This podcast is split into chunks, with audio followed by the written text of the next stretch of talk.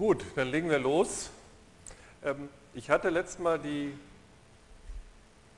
digitalen Bilder nicht ganz fertig gemacht. Ich habe mich jetzt aber entschieden, das ein bisschen umzubauen von der Reihenfolge. Einfach aus dem Grunde, weil ich wollte Ihnen halt gerne noch ein bisschen was über Scannen zum Beispiel erzählen, aber ich habe eigentlich überlegt, dass es viel schlauer ist, wenn ich mit Ihnen erst über geometrische Bildoperationen gesprochen habe, weil dann haben Sie auch eine Vorstellung, was passiert, wenn man dort bestimmte Fehler macht, beziehungsweise was es für Interpolationstechniken gibt und so weiter. Insofern kommen wir noch mal ein bisschen auf die digitale Bilder demnächst zurück, aber ich möchte Ihnen jetzt eigentlich, weil wir das letzte Mal auch schon angefangen haben, ein bisschen was zur Bildmanipulation zeigen. So ein paar Beispiele habe ich Ihnen auch ganz am Anfang gezeigt, in diesem ersten Übersichtsvortrag und heute wollen wir das so ein bisschen systematischer angehen. Und dieses, diese Folie haben Sie schon mal gesehen, so ähnlich. Ähm, hier sehen Sie eigentlich, dass es drei verschiedene Gruppen gibt, mit denen man Bilder verändern kann. Das heißt, man kann fast alles auf diese drei Gruppen zurückführen. Und wir werden uns jetzt zunächst erstmal nur um diese Bildpunktoperationen kümmern. Und was wir hier im Prinzip machen, ist, dass wir einfach sagen, wir haben ein Bild, wir haben ein Bild und das, damit machen wir irgendeine mathematische Operation und dadurch entsteht ein neues Bild und das heißt, wir hatten vorher irgendwelche Pixel und dadurch entstehen hinterher irgendwelche neuen Pixel. Und das Besondere an diesen Bildpunktoperatoren, die wir zu Anfang jetzt erstmal angucken, ist, dass letztendlich wir jeden Pixel für sich betrachten, mit dem irgendeine Formel anwenden oder ein bestimmtes Verfahren und dann die, die Stelle im Ausgangsbild an der gleichen Stelle eben durch den, Wert, durch den neuen Wert ersetzen. Wenn wir das gemacht haben, dann nehmen wir uns den nächsten und rechnen dann wieder neu und haben dann wieder ein neues Ergebnis und so weiter. Ähm, es gibt halt eine Menge andere, wo man auch die Nachbarn noch mit in Bezug nimmt oder wo sich auch die Position ändern. Das sind dann genau praktisch die beiden unteren Zeilen, um die soll es aber erstmal heute noch nicht gehen. Und wenn man jetzt diese Bildpunktoperationen nimmt, dann kann man eigentlich sagen, es gibt die Möglichkeit, das auf ein einzelnes Bild anzuwenden oder mehrere Bilder zu kombinieren. Typischerweise zwei, aber das können dann auch mehr, noch mehr werden. Diese Überlagerungsmodi haben Sie ja in Photoshop schon kennengelernt und auch schon benutzt, zum Beispiel dieses Farbe oder diese Transparenzen und sowas. Aber wie die genau funktionieren, das hatte ich Ihnen gesagt, das wollte ich Ihnen noch erklären und das ist sozusagen heute der Tag, wo wir uns dem ähm, nähern. Das hatte ich Ihnen auch schon gezeigt, aber ich will es doch nochmal zeigen. Ähm, also nochmal das gleiche dargestellt, was ich eben schon gesagt habe. Ich nehme mir den Pixel, wende eine mathematische Funktion an und schreibe die in ein neues Bild dieser Pixel hat genau die gleichen Koordinaten vorher und hinterher.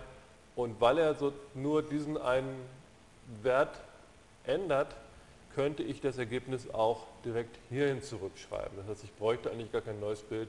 Ich könnte das auch direkt ins gleiche Bild zurückschreiben.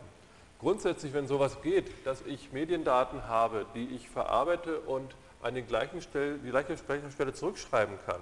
Stellen Sie sich vor, zum Beispiel Audiodaten, wenn Sie Audiodaten haben, dann haben Sie einen bestimmten Samplewert und Sie wollen den einfach lauter machen, dann bedeutet das zum Beispiel einfach, Sie müssen den Wert einfach mit einem bestimmten Faktor mal nehmen. Da steht meinetwegen vorher 10 und dann nehmen Sie den mit 3 mal, dann haben Sie hinterher 30. Dann bedeutet das nichts anderes, Sie schreiben diese 30 an die gleiche Stelle zurück und dann nehmen Sie den nächsten Wert. Immer wenn das geht, spricht man davon, dass das sogenannte In-Place-Berechnungen sind. Das heißt, In-Place bedeutet, man kann sie also da an der Stelle lassen, wo sie sind und alle In-Place-Operationen gehen natürlich schneller, weil man da nicht extra Speicher noch braucht und folglich brauchen Sie auch weniger Speicher. Und wir werden jetzt erstmal ganz einfache Änderungen ähm, kennenlernen, zum Beispiel Helligkeits- und Kontrastanpassungen, aber auch Farbkorrekturen, Tonwertkorrekturen und dann eben am Schluss die Bildüberlagerung, die halt mehrere Bilder brauchen. Auch das Bild hatte ich Ihnen schon gezeigt, ähm, das in, beim allerersten Mal, hier sagen wir halt so eine ganz einfache Vorschrift, sprich ich nehme einen Pixel und diesen Pixel invertiere ich dadurch, dass ich 255 minus diesen Pixelwert, in dem Fall diesen Intensitätswert rechne. An der Stelle will ich das gerade nochmal darstellen mit dieser Kurvendarstellung, die wir jetzt ganz oft sehen werden.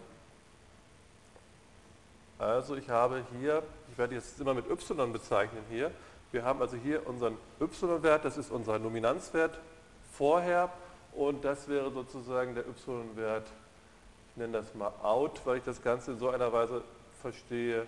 Ich tue das einfach in irgendeinen Kasten hinein. Hier geht mein y, ich kann auch y in da noch zuschreiben, sozusagen hinein. Und hier kommt mein y out heraus. Und was ich jetzt in dem Fall mache ist, ich gehe jetzt bei diesen ganzen Beispielen immer davon aus, dass wir Werte zwischen 0 und 255 haben. Das könnte auch anders sein. In dem Fall wären halt meine Eingangswerte hier zwischen 0 und 255. Würde also bedeuten, hier haben wir eigentlich schwarz und hier haben wir weiß. Und hier drüben bei den Ausgangswerten habe ich auch wieder von 0 bis 255. So, das Beispiel, was ich schon oft genannt habe, ist, wenn dieser Kasten überhaupt nichts machen würde, dann würde hier einfach zu einem bestimmten x-Wert genau der gleiche Wert, beziehungsweise diesem y-Wert genau der gleiche Wert herauskommen. Wir hätten also hier einfach diese winkelhalbierende. So. Und in dem Fall haben wir aber nicht die winkelhalbierende, sondern Sie sehen, es ist auch nichts anderes als eine Gerade. Die läuft in dem Fall allerdings von hier oben nach da unten. Und jetzt sieht man hier schon, sprich, wenn es sehr hell ist, kommt etwas sehr Dunkles raus, wenn es sehr dunkel ist, kommt etwas sehr Helles raus. Das heißt, einfach diese, diese Gerade, die beim Maximum anfängt und dann mit der Steigung minus 1 fällt, wäre jetzt nichts anderes als diese mathematische Funktion, die wir dort oben stehen haben. Sprich, wenn wir hier reinschreiben würden f von y in, dann wäre das genau 255 minus, ja, minus y in und in dem Fall diese blaue, das wäre genau die, die nichts macht. Hier hätte ich f von y in ist gleich y in. Also Sie sehen, mathematisch ganz billige Funktionen eigentlich, aber haben schon einen relativ großen Effekt, wobei das jetzt nicht so richtig spannend ist. Äh, ich werde Ihnen jetzt gleich ein paar andere Beispiele zeigen, die ein bisschen äh, aufregender sind und da sehen Sie auch, was man da noch weiter verändern kann. Hier ist mal so ein Beispiel, wo man auf der linken Seite ein Bild sieht, wo Sie wahrscheinlich jetzt auf dem Beamer gar nichts mehr erkennen. Und trotzdem ist in diesem Bild, also auf meinem Monitor kann ich noch was erkennen, ähm, ist in diesem Bild noch genug Information drin, um hier raus wieder dieses Bild zu machen. Das werden wir auch gleich tun, werde ich Ihnen gleich zeigen, wie das geht. Ein anderes Beispiel wäre dieses hier. Sie sehen, auch dieses Bild da oben ist relativ flau und hat einen totalen Rotstich. Und auch aus diesem Bild kann ich dieses Bild wieder ähm, erzeugen. Das heißt, im Wesentlichen werden diese Operatoren eigentlich eingesetzt, um zum Beispiel Farbfehler zu reduzieren oder Helligkeiten, die zu gering sind oder Kontraste, die zu gering sind, wieder entsprechend ähm, rückgängig zu machen bzw. wieder zu verbessern. Äh, der einzige Unterschied von diesem Bild zu dem davor ist eigentlich der, dass ich jetzt hier nicht mehr eine so eine Kurve habe, wie ich das hier hatte, sondern im Prinzip drei, nämlich ich brauche hier eine Kurve für Rot, für Grün und für Blau. Und dort wird jeweils wieder äh, typischerweise sogar einfach nur eine Gerade sein, die mir dann darstellt, wie diese Punkte abgebildet werden, wie die Helligkeiten neu abgebildet werden. Ich will Ihnen das jetzt mal in einem kleinen ähm, Beispiel zeigen. Achso, das hier noch ganz als drittes, das haben Sie auch schon gesehen. Wenn ich halt Bilder überlagere, dann kann ich halt so etwas draus machen. Das werden wir im zweiten Teil dieser, dieser Veranstaltung ausführlicher machen.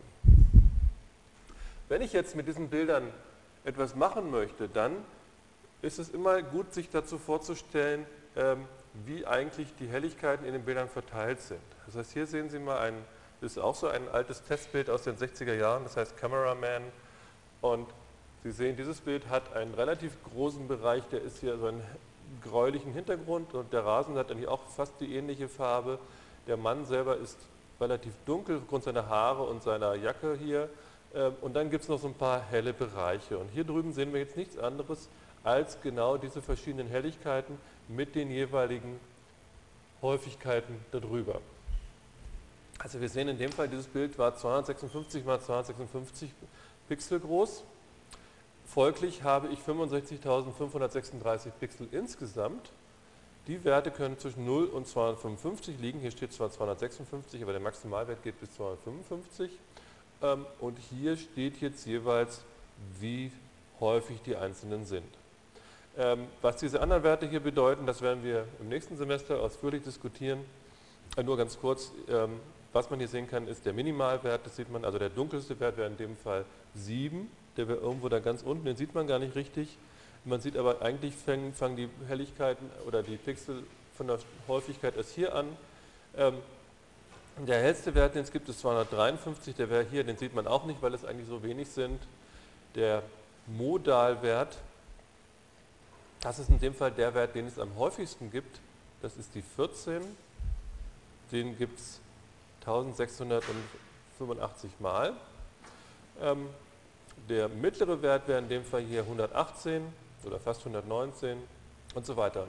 Ähm, wenn man sich solche Histogramme anguckt von, von Bildern, dann kann man da oft schon eine ganze Menge erkennen. Also man sieht in diesem Bild zum Beispiel schon, wenn man sich das anguckt, dass in diesem helleren Bereich gibt es fast keine Pixel. Das bedeutet, es gibt in diesem Bild eigentlich fast kein richtiges Weiß. Man sieht hier auch, dass es eigentlich auch kein ganz tiefes Schwarz gibt, aber fast, also das ist ja, der, diese Lücke ist relativ klein. Dann kann man sehen, dass es relativ viel in einem mittleren Helligkeitsbereich gibt. Das ist genau dieser ganze Hintergrund hier. Und dann gibt es noch relativ, äh, etwas weniger, aber auch relativ viel in einem sehr dunklen Bereich. Und das sieht man hier, das ist genau diese schwarze Jacke und diese Beine von diesem Stativ hier von der Kamera. Das heißt, man kann aus diesem hier nicht erkennen, wie das Bild aussieht, aber man kann zumindest erkennen, äh, wie die Helligkeiten verteilt sind. Ganz häufig hat man solche Verteilungen, die so ähnlich aussehen wie das hier, dass man eigentlich so mehrere Hügel hat und ein so ein Hügel kommt dann häufig vom Hintergrund und ein Hügel kommt häufig vom Vordergrund. Das können auch, in dem Fall haben wir hier so eigentlich zwei Hügel, in dem Fall würde man das dann bimodal nennen, weil man halt zwei Maximalgegenden hat. Es gibt aber auch durchaus Situationen, wo das ganz anders aussieht. Wenn ich jetzt aber solche Bilder verändern möchte, dann läuft es eigentlich immer darauf hinaus, dass ich eigentlich die Orte der Helligkeiten auf diesem, in diesem Histogramm verändere. Das heißt, wenn wir hier dieses uns nochmal hinmalen neu, dann bedeutet das eigentlich nichts anderes. Ich könnte hier wieder meine Abbildungsvorschrift hinmalen. Ich lasse das jetzt einfach mal. Ich schreibe nochmal hier hin, wir haben hier unser y in und hier haben wir unser y out. Was ich jetzt aber machen könnte, ist, ich könnte genau hier unten drunter jetzt mein Histogramm zeichnen. Und da sehen natürlich genau die gleichen Werte. Wir haben gesehen, das hier läuft von 0 bis 255. Das war bei dem Histogramm genauso. Insofern bietet sich da nicht an, das, das Ganze hier drunter zu malen. Und ich versuche das gerade mal hier so ein bisschen nachzumalen. Das heißt, dann nehmen wir an, wir hätten jetzt hier irgendwie diesen Peak und dann läuft es irgendwie rüber, dann haben wir hier nochmal was und da ist es irgendwie aus. Auch hier muss man wissen, ich habe das jetzt als geschlossene Linie gemalt, das sind eigentlich einzelne diskrete Linien, weil es ja keine Zwischenwerte gibt aber ich lasse es jetzt trotzdem mal so darstellen. Und jetzt, wenn ich jetzt dieses Bild verändern möchte, dann bedeutet das ja, wenn ich jetzt hier eine bestimmte Kurve habe, nehmen wir an, wir hätten da diese Winkelhalbierende, die nichts macht, dann bedeutet das ja, zu dieser Helligkeit, die es so und so häufig gibt, gehe ich jetzt auf diese Kurve drauf, gehe jetzt hier rüber und kriege wieder einen neuen Wert. Das heißt, in dem Fall, wenn ich hier die Winkelhalbierende hätte, würde würden hier die ganzen Intensitäten nicht verändert. Weil die Intensitäten nicht verändert werden, muss folglich das Histogramm auch gleich bleiben. Das heißt, typischerweise malt man dann an dieser Stelle auch nochmal das Histogramm hin, nur dass man jetzt die Koordinaten von hier, von 0 bis 255 so laufen lässt. Die werden jetzt auch hier wieder gleich. So. Und in dem Fall würde sich jetzt hier genau das gleiche, naja, Histogramm irgendwie ergeben. So. Sie sehen also für jeden Punkt hier, für diesen Hügel, na jetzt habe ich nicht gut gemalt, so, ups, komme ich tendenziell da hinten an der gleichen Stelle wieder heraus. Und jetzt kann man sich schon vorstellen, was man machen kann, nämlich wenn ich zum Beispiel ein Histogramm habe, was tendenziell zu dunkel ist, dann bräuchte ich ja nur dafür zu sorgen, dass hier so eine Kurve ist, die das Ganze dann ein bisschen nach oben schiebt. Oder anders ausgedrückt, zum Beispiel auch, wenn ich ein Histogramm habe, was sehr schmal ist, dass es gar nicht viele verschiedene Werte gibt, dann muss ich nur dafür sorgen, dass das hier hinten so abgebildet wird, dass das Ganze eben entsprechend aufgespreizt wird. Dazu zeige ich Ihnen gleich ein paar Beispiele. Äh, ich will noch ganz kurz eine Sache noch erwähnen, weil man das relativ häufig auch noch braucht, einfach nur von der Darstellung. Also, was wir gerade gesehen haben, war eigentlich ein Histogramm. Histogramm kennen Sie sicherlich, das ist einfach eine Häufigkeitsauflistung, welchen Wert gibt es wie häufig. Wenn ich mir überlege, ich habe in diesem Bild jetzt Graustufen gehabt, die ich mit 8 Bit kodiert habe. 8 Bit bedeutet, ich habe 256 verschiedene Helligkeiten. Das ist in dem Fall mein, meine Anzahl und das ist mein Wertevorrat. Das heißt, ich habe in dem Fall 256 verschiedene mögliche Werte. Die einzelnen Werte, die habe ich hier mit kleinen J-Bit gekennzeichnet, laufen in dem Fall zwischen 0 und 255. Wenn ich jetzt diese einzelnen Häufigkeiten, die wir gerade gesehen haben, einfach auf die Gesamtanzahl der Pixel, m mal n wäre in dem Fall die Breite mal die Höhe, normieren würde, also ich teile, wenn ich nochmal zurückgehe, ich sehe also hier die, die Häufigkeit, ich weiß zum Beispiel diesen einen Wert, den gibt es hier 1685 mal, den teile ich jetzt durch 256 im Quadrat, weil das Bild genau 256 mal 256 Pixel hatte, dann bedeutet das nichts anderes, als dass ich dann eigentlich eine Wahrscheinlichkeitsdarstellung finde. Das ist jetzt, und das ist etwas, was man häufig auch gerade bei der Codierung nächstes Semester häufig braucht, dass man solche Bilder oder Nachrichtensignale eigentlich als Zufallsprozesse beschreibt. Das heißt, mit einer bestimmten Wahrscheinlichkeit kommt ein bestimmtes Symbol und dann kann man sich überlegen, aha, wenn die Wahrscheinlichkeiten so sind, wie kann ich denn dann die Codierung möglichst gut machen, damit ich insgesamt möglichst wenig Bits brauche. Ich will das an der Stelle einfach schon mal nur erwähnt haben. Und eine Sache, die natürlich klar ist, wenn Sie jetzt alle Ihre gesamten Wahrscheinlichkeiten aufsummieren, dann kommt natürlich genau 1 heraus, weil die Summe aller dieser Einzelhäufigkeiten entsprach ja genau der Anzahl der Pixel und wenn Sie das Ganze durch die Zahl der Pixel teilen, dann kommt genau 1 heraus. Das nur eben als Hintergrund. Ähm, Im zweiten Semester, wenn wir uns um Codierungstechniken kümmern, dann werden wir da viel mehr mit zu tun haben noch. So, ich habe Ihnen jetzt hier gleich mal so ein ähm, Beispiel nochmal dargestellt von einem Bild, was Sie schon kennen, dieses Lena-Bild hier. Und auch da sehen Sie, jetzt haben wir hier ein anderes Histogramm. Das war das, was wir gerade auf der Folie davor gesehen haben. Hier sieht man, hier gibt es auch wenig ganz dunkle Bereiche, es gibt auch wenig ganz helle Bereiche. Dazwischen gibt es jetzt so eine zerklüftete Landschaft hier mit verschiedenen Intensiv Häufigkeiten. Das entspricht genau diesem kleinen Bild hier. Und was wir letztes Mal ja verwendet hatten äh, oder kennengelernt hatten, war diese Quantisierung beziehungsweise was ich hier mit Posterized bzw. mit Deutsch heißt das Tontrennung äh, gekennzeichnet habe. Und hier unten sehen wir jetzt so ein Bild, das haben wir also jetzt verändert. Und insofern haben wir es verändert, dass es nur noch sechs verschiedene Intensitäten gibt. So, und wenn ich nur noch sechs verschiedene Intensitäten habe, dann bedeutet das auch, dass ich im Histogramm natürlich nur noch diese sechs Linien hier habe. Man sieht hier, dieses ganz helle ist sehr selten und folglich sieht das Bild so aus. Das heißt, man kann eigentlich direkt immer sagen, wenn das Histogramm anders aussieht, muss auch das Bild anders aussehen und man kann aus dem Histogramm auch relativ viel lesen. In dem Fall kann man hier sofort sehen, dass es nur sechs verschiedene Helligkeiten gibt. Das heißt, es gibt keine Zwischenfarbtöne oder keine Zwischenhelligkeiten in dem Fall. Ähm, das ist jetzt also etwas, wo grundsätzlich die Intensitäten halbwegs ähnlich geblieben sind, aber immer auf einen auf einen mittleren Wert zusammengefasst wurden, so wie wir das letztes Mal kennengelernt haben. Ähm, typischerweise, insofern wurden jetzt also immer, will das gerade mal hier auf der Folie zeigen, wurden jetzt alle Pixel, die in diesem Bereich von da bis da waren, letztendlich auf diesen einen Wert hier zusammengefasst. Sie sehen auch, wenn ich diese ganzen Häufigkeiten zusammenzählen würde, würde natürlich hier eigentlich eine Höhe rauskommen, die viel höher ist. Die ist hier trotzdem, geht die nur bis hier. Alle Histogrammanzeigen sind immer so, dass die eigentlich immer auf den Maximalwert normiert werden. Das heißt, irgendein Punkt stößt immer oben an. Das heißt jetzt nicht, dass hier unten weniger Pixel drin sind als hier oben. Die Gesamtanzahl ist natürlich genau gleich. Gut.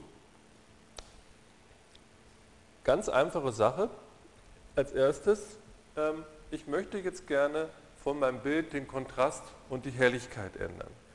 Ähm, gehen wir gerade nochmal zurück auf die Folie davor. Ups. So. Ähm, und wir haben ja jetzt hier unsere Kurve gehabt, die nichts gemacht hat.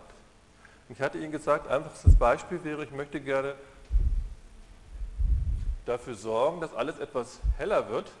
Das heißt, wenn ich einen bestimmten Helligkeitswert habe, dann soll der hinterher einfach ein bisschen weiter rechts liegen, weil rechts sind die höheren Werte. Das heißt, ich könnte in dem Fall jetzt hier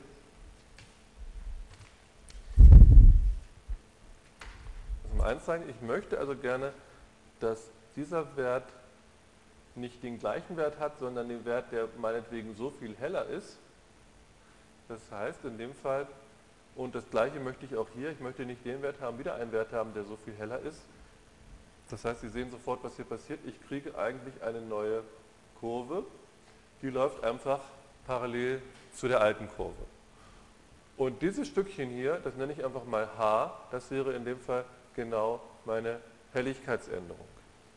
Wenn ich das Ganze mache, dann bedeutet das einfach, dass dieser Berg, den ich jetzt hier hatte, nicht mehr an der gleichen Stelle landet, sondern folglich entsprechend ein bisschen weiter rechts. Das heißt, ich male das mal jetzt hier mit grün hinein, das Ganze sehe dann wahrscheinlich irgendwie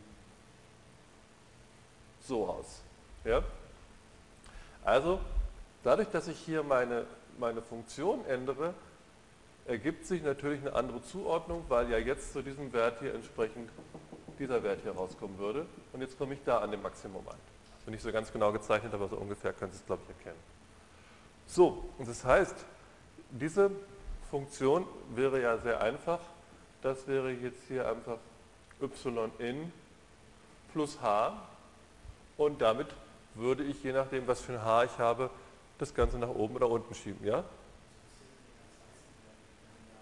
Mit den ganz weißen, wenn das zu weiß wird, da muss man sich letztendlich immer überlegen, was möchte man, was möchte man machen. Weißer als weiß geht ja in dem Fall jetzt hier nicht. Typischerweise wird man das Ganze dann begrenzen, dass es bis dahin läuft und dann irgendwann in die Sättigung geht. So. Und da lässt man das, begrenzt man dann einfach. Aber bis zu diesem Stück, also machen wir das mal gestrichelt hier hinten, bis zu diesem Stückchen wäre das genau diese Kurve. Das gleiche Problem hat man, wenn ich jetzt ein negatives H habe, dann rutscht die Kurve hier einfach nach unten. Auch da würde ich dann nicht unterhalb von 0 gehen und dementsprechend würde sich das Histogramm hier verschieben. Ähm, wenn man als nächstes jetzt möchte, dass ein Bild mehr Kontrast hat, dann weiß jemand von Ihnen, was Kontrast eigentlich bedeutet?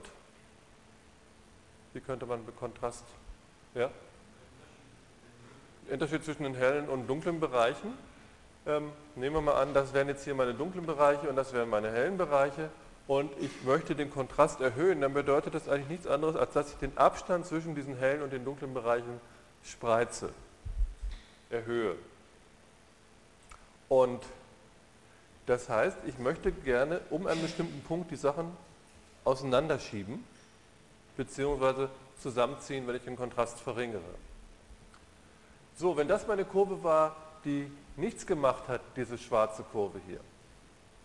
Wie müsste jetzt so eine Kurve aussehen, die den Kontrast spreizt? Was wäre da anders? Also was Sie hier sehen ist, ich habe hier eine Gerade, so eine Gerade hat ja im Prinzip immer eine Steigung und ein Offset. Der Offset war hier 0, die Steigung war 1 gewesen. Wenn ich das Ganze heller mache, dann war die Steigung immer noch 1, aber ich hatte einen anderen Offset. Wenn ich aber jetzt die Sachen weiter auseinanderschieben will, dann werde ich woran drehen müssen? Ja, an der Steigung, genau. Wenn ich jetzt einfach die Steigung ändern würde, indem ich zum Beispiel hier eine steilere Kurve nehmen würde, diese hier, dann würde das im Prinzip schon den Zweck erfüllen. Es würde die Sachen auf jeden Fall weiter auseinanderbringen. Das Problem wäre bloß, dass die mittleren Helligkeiten sich auch schon ändern würden. Und ich würde eigentlich gerne was haben, wo ich sagen würde, eigentlich sollen ja dieses, wenn ich dieses Bild zum Beispiel sehe da oben, mittlere, die mittlere Helligkeit soll eigentlich gleich bleiben, aber die dunkleren sollen noch dunkler und die hellen sollen noch heller werden. Das heißt, nehmen wir mal an, ich würde jetzt sagen, das hier ist mein, meine mittlere Helligkeit. Was müsste ich jetzt machen, um diese Kurve entsprechend zu verändern? Sie wollten sich dazu melden oder war das eine Frage? Oder?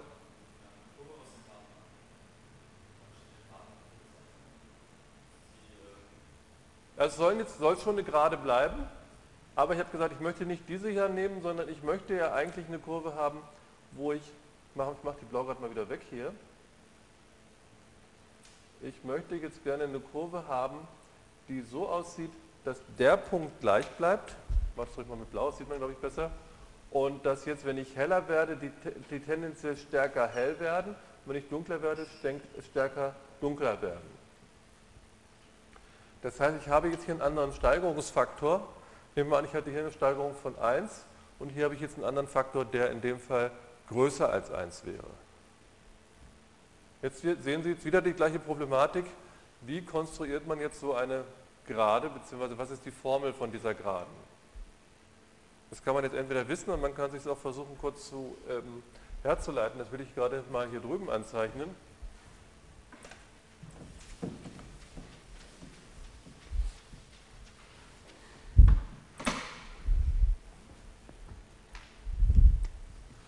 Und das ist eigentlich wichtig, dass Sie sich das einfach immer vorstellen können, dass man, viele Leute gucken dahin und wissen es einfach, aber wenn man es nicht weiß, muss man sich überlegen, wie kommt man dahin.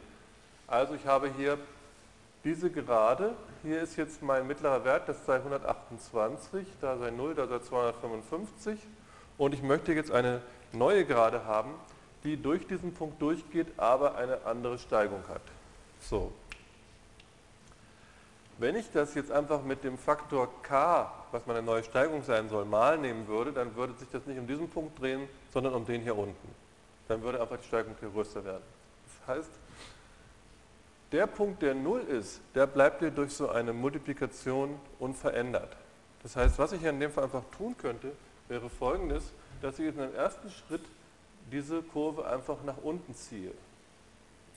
Das hier Sie sehen genau, wie, als wenn ich das praktisch dunkler machen würde. Wenn das hier, ich mache es jetzt mal mit, mache jetzt hier mal mit, wenn das hier x ist und das ist f von x, aber weil es kürzer ist. Das wäre hier f von x ist gleich x. Was wäre das hier? Diese Kurve. Ja? x minus 128. So, und jetzt kann ich jetzt kann ich hier meine Steigung ändern, weil dafür sorge ich ja, äh, dass weil das 0 ist, kann ich das Ganze mit dem Faktor k malen, nehmen, es bleibt immer noch 0. Das heißt, wenn ich jetzt diese Linie hier reinmalen würde, was wäre jetzt die Funktion von dieser Kurve, wenn das jetzt die neue Steigung k hat? Ja? Das Ganze mal k. Also hätte ich in dem Fall hier f von x ist gleich k mal x minus 128. So, jetzt hat die Kurve schon die richtige Steigung, aber jetzt ist es sozusagen noch zu tief und jetzt muss ich das Ganze wieder hochschieben. Das heißt, das muss ich jetzt noch machen. Ich muss einfach diese Kurve wieder nach oben schieben. Um wie viel?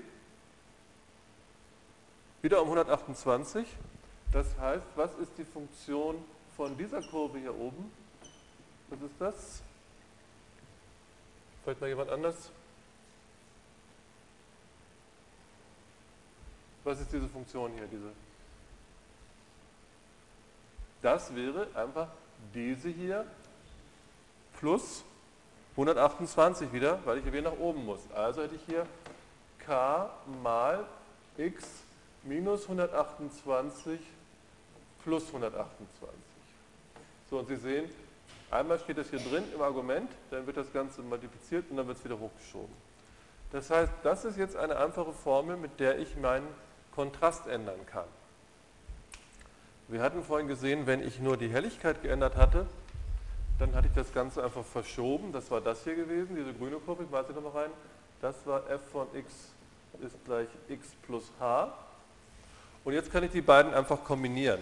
Das heißt, wenn ich jetzt weiß, ich will irgendwie meine meinen Kontrast und meine Helligkeit ändern, dann hätte ich hier, wenn ich das wieder von f von x schreiben würde, dann wäre das k mal x minus 128 plus 128. Und wenn ich jetzt noch die Helligkeitsänderung dazu bringen wollte, was müsste ich dann noch tun? Einfach noch h dazu addieren. Also sehen Sie, jetzt habe ich hier eine Gerade, immer noch eine Gerade. Diese Gerade hat zwei Parameter und diese zwei Parameter sind jetzt in dem Sinne nicht mehr direkt die Verschiebung und die Steigung, die Steigung zwar so noch, aber das andere ist so ein bisschen anders dargestellt. Ich will das gerade nochmal hier drüben darstellen, als Funktion von diesem y-in. Das heißt, wir hätten jetzt hier y-out ist gleich, und hier würde jetzt stehen k mal y-in minus 128 plus 128 plus H. Das heißt, hiermit könnte ich sowohl den Helligkeit als auch den Kontrast ändern. Wenn ich das mal ausrechne, dann steht ja hier k mal y in minus k mal 128 plus 128 plus h. Und dann sehen Sie, das hier vorne ist die Steigung und das Ganze ist der Offset. Also das ist wieder im Prinzip genau die Form, wie Sie es auch in der Schule kennengelernt haben. Letztendlich würde jetzt hier wieder stehen m mal y in plus b, wobei dann das hier genau Ihre Steigung wäre und das ist genau Ihr Offset.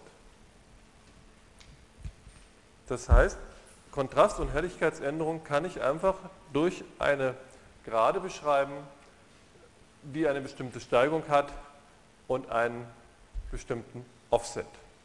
Und das habe ich hier einfach auf der nächsten Folie nochmal dargestellt. Ich habe es jetzt hier mit dem J bezeichnet, was ich da als y in geschrieben hatte. Ich habe also die Intensität J, Helligkeitsänderung H, Kontraständerung K und da sehen Sie, wenn ich jetzt hier, ich habe jetzt hier 128 genommen, wenn ich ganz genau wäre, wäre die Mitte von dem Bereich eigentlich 127,5, das ist jetzt aber egal. Ich ziehe das also ab, addiere es da hinten wieder zu und addiere noch die Helligkeit dazu. Photoshop macht es ein bisschen anders. Photoshop nimmt nicht die mittlere Helligkeit, theoretisch, die theoretisch möglich ist, sondern nimmt den Mittelwert von dem, von dem Bild. Das heißt, wenn wir hier dieses Bild sehen würden, dann wäre die 128 hier, dann wäre das ja eigentlich sinnvoller zu sagen, ich schiebe nicht bezüglich von diesem Punkt alles auseinander, sondern bezüglich von der Mitte zwischen hell und dunkel. Und das macht genau Photoshop. Aber vom Grundprinzip ist es genau das Gleiche. Das heißt, Photoshop zieht hier nicht den 127,5 ab, sondern guckt, wie, was ist die mittlere Helligkeit von dem Bild, zieht das ab, ändert dann den Kontrast und addiert dann diesen mittleren Wert wieder dazu und dann die Helligkeitsänderung. Gibt es dazu Fragen bis dahin? Ja? Ja. Ja.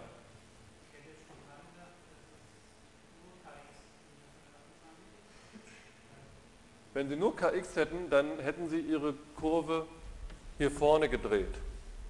Ja? Wenn Sie, das ist x und das ist kx. Und wenn Sie dann davon 128 abziehen, dann kriegen Sie auch so etwas ähnliches, aber der Punkt ist in der Mitte ist nicht gleich geblieben. Also wenn Sie, ich, wir wollten ja genau die mittlere, den mittleren Punkt drehen, deswegen haben wir das gemacht, weil wir wollten einfach, dass der Punkt hier genau gleich bleibt. Wenn, ich will das nochmal anders darstellen, letztendlich ist es ja immer so, wenn wir unser, unser, die, unsere Abbildung hier haben, dann wissen wir, wir fangen immer, wir gehen immer von dem Minimumswert bis zum Maximumswert 255. Und jetzt ist es im Prinzip völlig egal, wie die Gerade ist. Das heißt, die Gerade könnte jetzt zum Beispiel, ich male die mal so rein, oder sie könnte eigentlich auch so sein, ja, hm, hier müsste sie gerade sein, so. Das heißt, letztendlich kann ich ja jede Gerade beschreiben durch ein Offset und die Steigung. Das ist, glaube ich, nichts richtig Neues für Sie. Ich könnte es aber auch anders machen. Ich könnte nämlich auch angeben jetzt, welches ist eigentlich der Punkt, hier haben wir auch wieder 0 und 255. Ich zeichne mal hier oben mal gestrichelt diese 255 ein. So. Ich könnte jetzt natürlich auch angeben, diese Kurve hier, diese hier, die ich jetzt hier nochmal grün mache, die hat als Minimumswert hier den Wert und als Maximumswert den. Ich könnte bei der Kurve hier sagen, die hat als Minimumswert den Wert da drüben, ganz links, und als Maximumswert den Wert hier hinten. Das heißt, in dem Fall hätte ich jetzt hier diesen Wert und den Wert. Sie sehen, das ist einfach eine andere Art, wie man jetzt Geraden bezeichnen könnte hier, indem ich einfach den Schnittpunkt mit der Nullachse darstelle und den Schnittpunkt mit dem Punkt, wo ich genau mal 255 erreiche. Das ist häufig ganz sinnvoll, das so zu machen. Und Sie sehen, das geht hier drüben bei dem, was wir gemacht haben, ganz genauso. Wenn das hier meine, meine Gerade war, dann habe ich hier einen bestimmten Minimumswert und wenn hier irgendwo oben eine 255 sind, dann habe ich hier einen bestimmten Maximumswert. Das heißt, ich kann diese Gerade beschreiben durch ein Offset und eine Steigung, wie wir das gerade ausgerechnet haben, oder durch einen Abschnitt, wo schnell jetzt die x-Achse hier unten und wo schnell jetzt die 255er Achse, also die, die 255er Höhe. Und warum das sinnvoll ist, das will ich Ihnen jetzt auf der nächsten Folie zeigen. Hier haben wir jetzt mal ein kleines Bild hier unten, das ist sozusagen unsere Ausgangssituation, das hat einen ganz schlechten Kontrast. Da liegen nämlich die Werte nur zwischen hier und da. Das heißt, es gibt kein richtiges Weiß, es gibt kein richtiges Schwarz.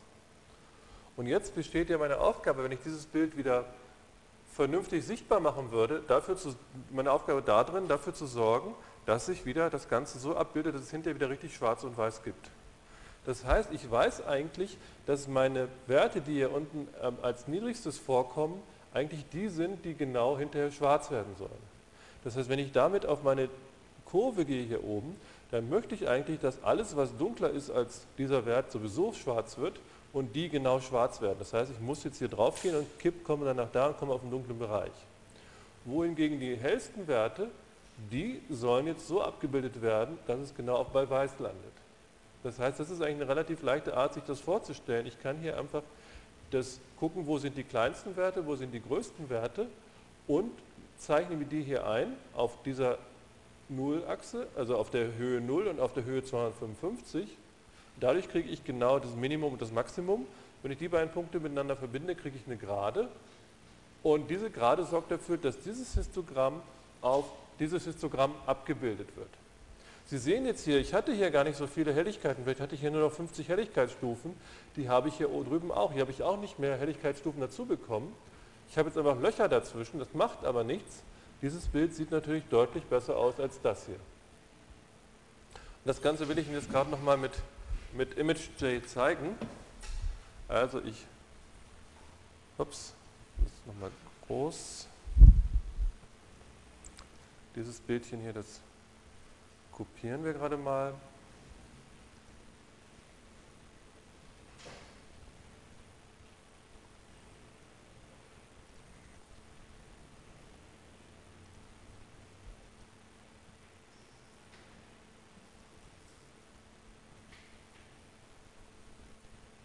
So, hier sehen Sie jetzt mein Bild, das ist so ein bisschen groß, ich mache es gerade mal ein bisschen kleiner.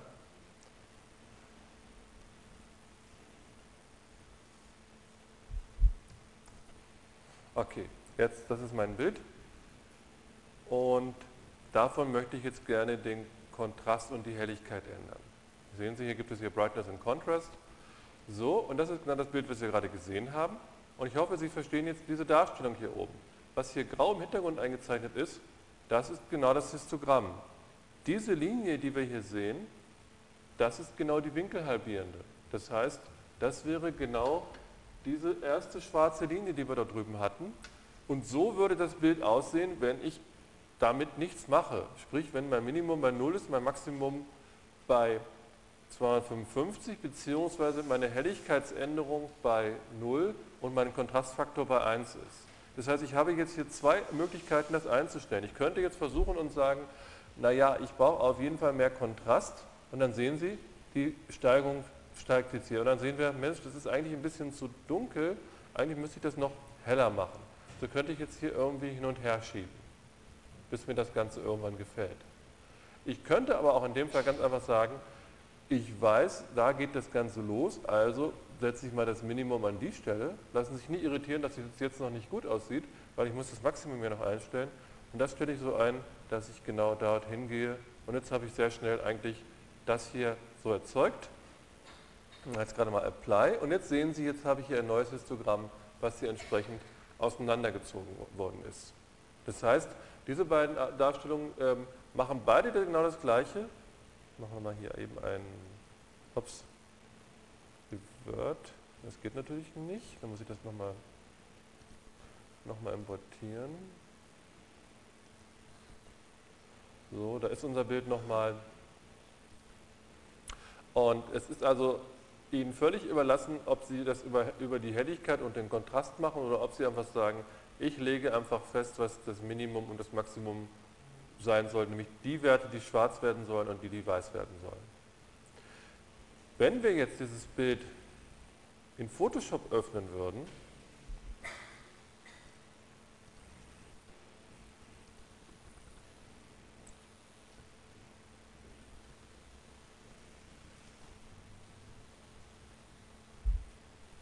So, hier ist das gleiche Bild nochmal. Klicken wir das hier gerade nochmal weg. So, hier ist mein Bild in Photoshop und wenn Sie jetzt hier auf Bildänderungen gehen und dann finden Sie hier Helligkeit und Kontrast, dann haben Sie jetzt genau diese beiden Regler, die wir gerade gesehen haben. Das heißt, ich könnte jetzt auch hier einen Faktor einstellen. Hier achten Sie jetzt, das ist jetzt anders dargestellt in Photoshop, das ist jetzt nicht die Steigung 17, sondern das bedeutet einfach, man kann das hier zwischen 0, 0 bedeutet bedeutende Steigung 1 und 100 einstellen. Was könnte 100 für eine Steigung sein?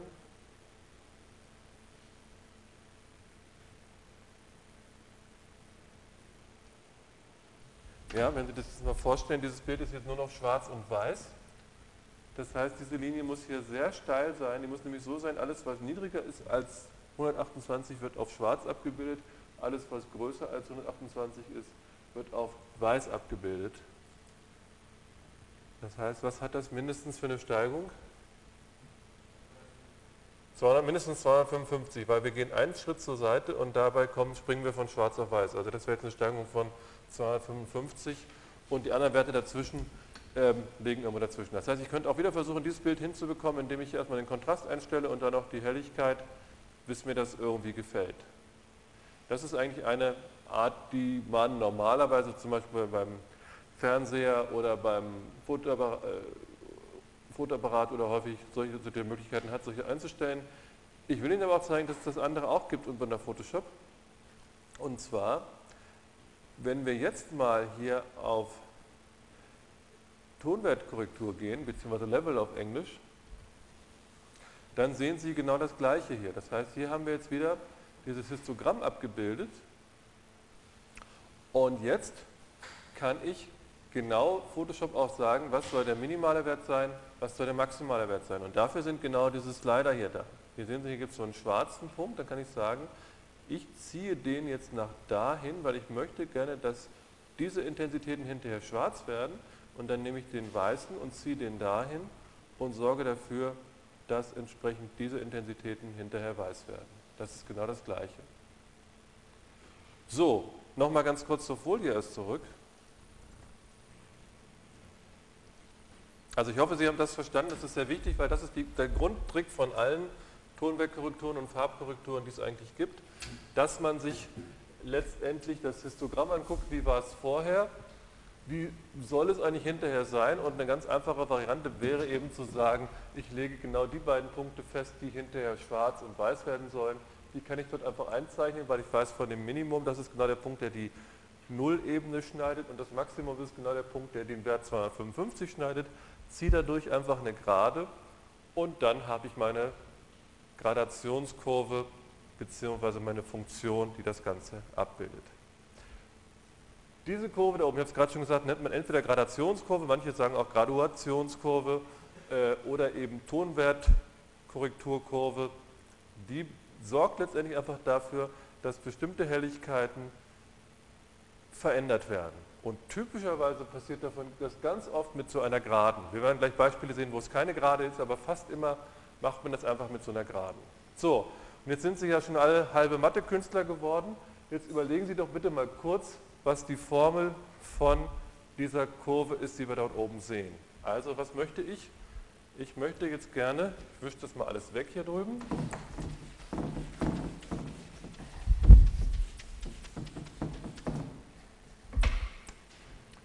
Das ist meine Funktion.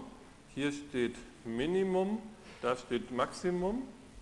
Und ich suche die Funktionsgleichung von einer Geraden, die hier durch 0 geht und da oben bei 255 ankommt. Und hier können wir entweder f von x und x schreiben. So, und dieses f von x, das suche ich. So, und jetzt gebe ich Ihnen einfach mal zwei, drei Minuten Zeit. Und jetzt können Sie mal versuchen, das alleine rauszuknobeln, um zu gucken, ob Sie es verstanden haben. Und das ist genau das, was hier steht, nur nochmal anders geschrieben. Ich habe das jetzt mit dem y in nochmal jetzt hier geschrieben. Da sehen Sie, ich habe hier meine Verschiebung, ich ziehe mein Min ab, nehme das Ganze mit 255 mal und teile dann durch Max minus Min. Und damit kann ich eigentlich fast alle Helligkeits- und Kontrastkurven erschlagen. Jetzt gehen wir noch mal kurz zu Photoshop zurück.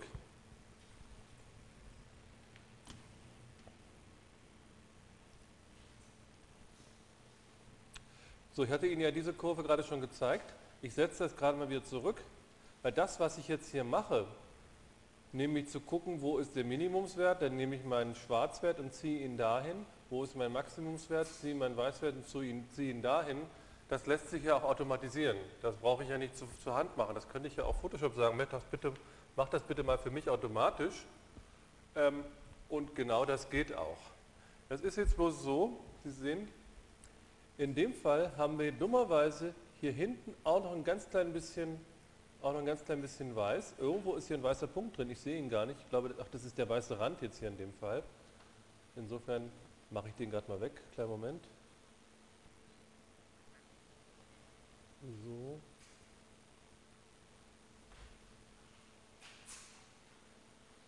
Na egal. Gehen wir diesen Bereich und gehen nochmal auf die Tonwerkkorrektur. Jetzt ist immer noch ein bisschen irgendwo da. Ich weiß gar nicht, wo der ist. Ich glaube, jetzt haben wir unten noch einen weißen Rand dran. Ist egal. Wenn also jetzt das Programm automatisch suchen würde, wo ist denn der hellste Punkt und wo ist der dunkelste Punkt, würde es schief gehen. Wenn Sie so eine Verteilungsfunktion haben, wie wir das vorhin hier hatten, dann kann ich das Ganze ja auch anders darstellen. Ich könnte mir auch die aufakkumulierten Häufigkeiten darstellen, dass ich weiß, zu Anfang habe ich 0 gesehen, zu Anfang habe ich noch gar keine Helligkeiten gehabt und ich mache jetzt aber folgendes und addiere sozusagen immer die einzelnen Helligkeiten auf. Ich will Ihnen da ein paar kleine Beispiele gerade zu geben. wenn ich eine Verteilung hätte, die überall gleich ist, und das hier meine Wahrscheinlichkeit ist, oder mein Histogramm wäre, hier ist sozusagen, jetzt nehmen wir mal an die Wahrscheinlichkeit P von J, die ist überall konstant. Und wenn ich jetzt praktisch über diese Funktion jetzt hier das Integral bilden würde, beziehungsweise die Summe bilden würde, dann würde ich ja etwas bekommen, was dann so aussehen würde. Es ist eine Konstante, deswegen habe ich eine konstante Steigung. Wenn ich eine Verteilung hätte, die so aussehen würde, wie sehe dazu diese Verteilungsfunktion aus? Bis dahin habe ich nichts gesehen, das heißt, bis dahin bleibt das Ganze 0. Dann ist bis dahin aber schon alles passiert. Das heißt, jetzt steigt das Ganze hoch und dann bleibt das da oben stehen. Und so weiter. Das heißt, und wenn ich jetzt so ein richtiges Histogramm hätte, was meinetwegen jetzt irgendwie so aussieht, dann würde sich auch hierzu wieder eine Verteilungsfunktion geben. Bis dahin würde nichts passieren, dann wird das irgendwie steigen, dann wird das mal schneller steigen, irgendwie, und irgendwann kommt man nach oben an und dann bleibt es da stehen. Ja, also insofern ist das nichts anderes als die Integrale über, diesen, über diese Histogramme. Und da kann man jetzt einfach, wenn man das in der Weise betrachtet, könnte man jetzt einfach sagen, ich lege jetzt einfach Grenzen fest, wo ich sage, zum Beispiel 1% hier und 99% da oben und genauso hier ups, und da und hier und da. Und da kann man im Prinzip genau rauskriegen, bis wohin habe ich sozusagen, sprich wie viele Werte muss ich vorgehen, bis ich 1% aller meiner Pixel gesehen habe. Das heißt, wenn ich jetzt hier bei Photoshop auf Auto klicke, dann sehen Sie, es hat jetzt in dem Fall nicht funktioniert, weil hier oben immer noch zu viele waren. Wenn ich aber auf die Options gehe, und dann sieht man jetzt hier, hier kann man genau einstellen, wie viel Prozent er sozusagen sehen soll. Und in dem Fall haben wir jetzt hier 0,1%, 1 Promille. Wenn ich jetzt hier mal 2% bei beiden, also machen wir mal folgendes, machen wir mal hier ein Bisset und gehen nochmal drauf. Gehen mal auf die Options und stellen uns hier das hier auf 2% und hier unten auch auf 2%. Und dann sehen Sie, jetzt hat das in dem Fall funktioniert. Ähm, weil in dem Fall hat, ist Photoshop eben doch nicht damit zurechtgekommen, weil da eben noch dieser weiße Rand unten dran war. Und das konnte natürlich Photoshop nicht unterscheiden, ob das jetzt zum Bild dazugehört oder nicht. Normalerweise brauchen Sie das eigentlich nicht zu verstellen. Insofern lasse ich das gerade mal so. Also man kann das mal mit der Hand machen, aber wenn das Bild jetzt sozusagen nicht diesen weißen Rand hier unten hätte, gehen wir mal, ups, achso, muss ich mal abbrechen, schneiden wir es nochmal aus, ohne, diesen, ohne die weiße Linie unten. So, und jetzt machen wir nochmal das Ganze mit Auto. Und sehen Sie, jetzt ist hier nichts mehr und da ist auch nichts mehr. Wenn ich jetzt auf Auto drücke, dann sieht das Ganze wunderbar aus. Da muss man mal aufpassen, es funktioniert nicht immer. Ähm, es gibt es gibt also immer Fälle, wo man es doch, also meistens kriegt man es mit der Hand besser hin, aber es gibt auch viele Bilder, wo man es mit automa automatisch hin, hinkriegen kann. Gut, ich hatte Ihnen jetzt vorhin gezeigt, ähm, wie man diese beiden Bilder dort in, hinkriegen kann. Ich denke, das ist jetzt, den ersten Fall können Sie jetzt schon leicht nachvollziehen. Gehen wir gerade nochmal auf die Folien zurück und gucken uns das nochmal an. Ich hatte Ihnen als erstes dieses Bild hier gezeigt. Das nehmen wir uns jetzt einfach, kopieren das und gehen zu Photoshop zurück.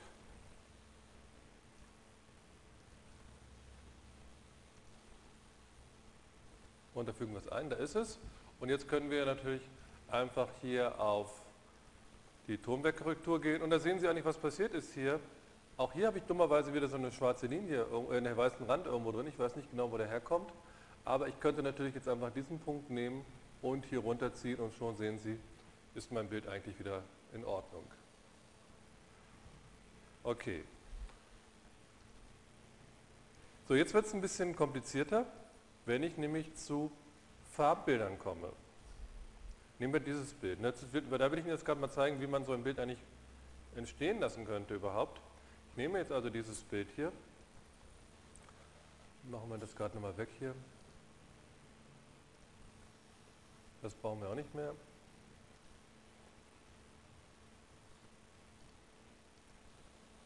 Ich weiß nicht, warum das so riesig ist. Irgendwas macht er hier falsch, aber egal.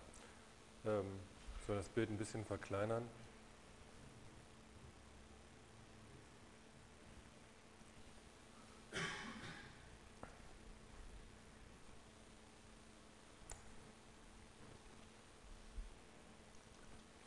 Okay, hier ist mein Bild.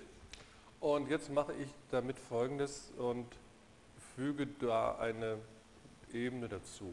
Die mache ich komplett rot und die legen wir oben drüber und das gießen wir dort hinein. So, das wäre ein bisschen viel, das würde ich nicht mehr wieder wegkriegen, aber ich mache jetzt die Transparenz auf 50 Prozent. Also jetzt sehen Sie, dieses Bild hat einen ordentlichen Rotstich und damit ich jetzt auch nicht rumschummeln kann, mache ich folgendes und sage, ich möchte gerne diese Ebenen auf eine einzige reduzieren. So, jetzt also sind die beiden Bilder unwiderruflich miteinander gemischt. Jetzt kann ich das eigentlich nicht mehr ähm, so ohne weiteres wieder rausholen. Jetzt kann ich mir natürlich hier angucken, wie sieht eigentlich das Histogramm davon aus. Ähm, das finde ich hier drüben. Da gibt es auch so eine, äh, eine erweiterte Ansicht, die sieht dann so aus. Ähm, und da sieht man jetzt erstmal nichts, nichts Schlimmes. Weil man sieht, hier ist überall was da. Also man kann jetzt nicht so ohne weiteres sagen, das muss man nach da, muss man nach da schieben. Das trügt aber, weil was nämlich hier sieht, was hier steht, ist, der, hier steht RGB und das bedeutet, hier werden einfach die Histogramme von Rot, Grün und Blau überlagert und in ein Histogramm gezeichnet. Wenn ich mir die einzeln angucken würde, dann würden die nämlich so aussehen. Dann sehen Sie, aha, das Rot ist dort oben, das Grün ist dort unten und das Blau ist auch dort unten. Und wenn ich mir die Helligkeit angucken würde, dann würde in dem Fall das hier sein. Wenn ich jetzt hier mit rangehen würde, würde ich den Farbstich aber trotzdem noch nicht wegkriegen, dann würde ich das Bild halt würde dem Bild mehr Kontrast geben. Es gibt noch eine andere Ansicht Und das ist die sogenannte All Channels View, wenn wir da mal gehen. Und da sehen Sie im Prinzip das gemeinsam. Hier kann man jetzt praktisch gucken, wo liegen jetzt die Rottöne, wo liegen die Grüntöne, wo liegen die Blautöne und hier oben kann man sich einstellen, in dem Fall die Helligkeiten. Wenn man das jetzt sieht, kriegt man eigentlich schon eine Idee, wie man das Ganze wieder vernünftig hinstellen können müsste. Nämlich, ich kann hier wieder jetzt auf, äh, auf Tonwertkorrektur gehen und jetzt mache ich aber folgendes, dass ich nicht, ich könnte jetzt hier, ähm, dass ich jetzt nicht im RGB-Bereich was machen würde, weil das würde dann für alle gleich gelten, sondern ich gehe sozusagen, hier könnte ich äh, und gehe jetzt hier erst auf den Rotkanal und dann sehe ich, aha, der Rotkanal ist viel zu hell, weil ich habe ja überall praktisch die Hälfte rot dabei. Deswegen ist auch der kleinste Wert, den es gibt, hier genau bei der Hälfte, weil ich hier ein voll ausgesteuertes Rot mit 50% dabei habe, bedeutet, dass das gar nicht kleiner sein kann. Deswegen muss ich also in dem Fall einfach diesen Wert hier hochziehen, bis dahin. Das sieht jetzt noch komisch aus, weil ich ja nur die Rotwerte eingestellt habe. Sie sehen jetzt übrigens hier drüben, ich mache das mal hier hin, ähm, jeweils das alte und das neue Histogramm. Ja? Also so sah das Ganze vorher aus. Und wenn ich den jetzt rüberziehe, dann sehen Sie, wie jetzt Photoshop hier in dieses neue Histogramm hier rüberzeichnet. Das ist das schwarze, ist das neue und dieses graue hier hinten ist das alte. Also kann ich sagen, damit bin ich zufrieden. Jetzt muss ich nur noch dafür sorgen, dass dieses bei den anderen Kanälen auch in Ordnung kommt. Jetzt nehme ich mir grün. Grün, da müssen diese, Weiß, diese Werte auf weiß abgebildet werden, deswegen gehe ich jetzt dahin. Jetzt sieht das immer noch komisch aus, weil die Blauwerte ja noch falsch sind. Und jetzt gehe ich noch auf blau und dann muss ich das gleiche auch machen. Und siehe da, mein Bild ist wieder in Ordnung. Also jetzt, insofern, wenn Sie alte, wenn Sie alte verfärbte Bilder haben, kann man das relativ leicht korrigieren und kann das wieder rausholen. So, ähm, was muss man hierzu eigentlich noch wissen? Das ist natürlich jetzt eine relativ einfache Verformung gewesen, weil ich ja eigentlich nur, ich will das gerade nochmal rückgängig machen, Ups. So, da sind wir gewesen. Ich will dieses Bild gerade mal speichern.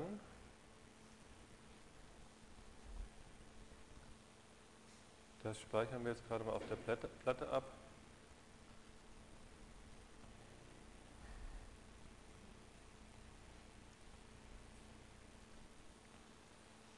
Und dann gehen wir nochmal ganz zurück und gucken uns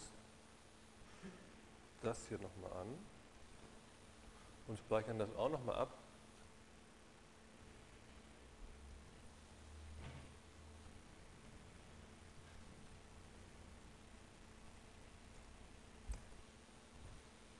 Okay. Und jetzt kann man sich das Ganze mal wieder mit diesem Color Inspector angucken, was da eigentlich passiert ist. Und da werden Sie jetzt sehen, warum das gut zu reparieren war, warum manche, Sachen, manche andere Sachen ein bisschen schwieriger zu korrigieren sind. Ich werde gerade erstmal das Originalbild laden.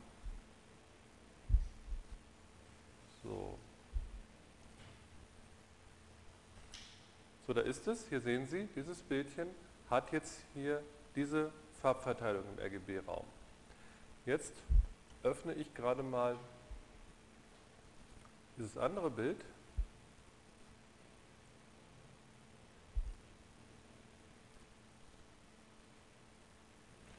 Aus irgendeinem Grund lädt er immer nur beim zweiten Mal. Ich weiß nicht genau warum. Ähm, ich mal den Autor kontaktieren. So, jetzt sehen Sie das hier.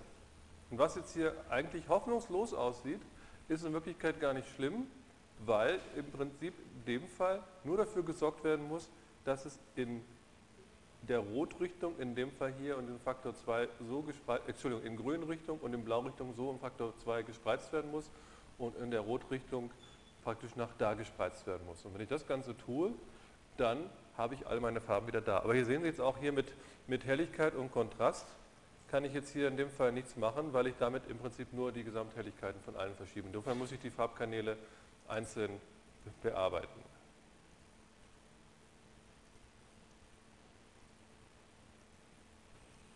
So, also zurück zu den Folien.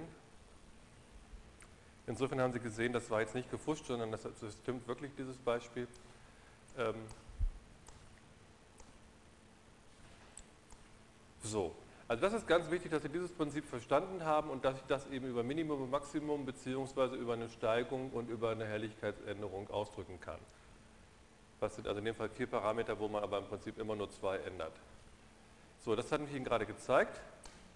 Ähm, und jetzt ist es so, wenn ich jetzt Bilder verändere, dann ist es natürlich so, dass, wie wir das ja gerade schon gesehen haben, automatisch sich auch das Histogramm verändert. Und wenn man ein bisschen Erfahrung hat, braucht man sich eigentlich nur die Histogramme anzugucken und weiß, was dann passiert ist. Dieses Bildchen hier hat jetzt ein, eine Kontrasterhöhung bekommen. Was wir dann sehen in dem Histogramm ist, dass hier solche Löcher drin sind. Weiß jemand von Ihnen, woher diese Löcher kommen? Ja?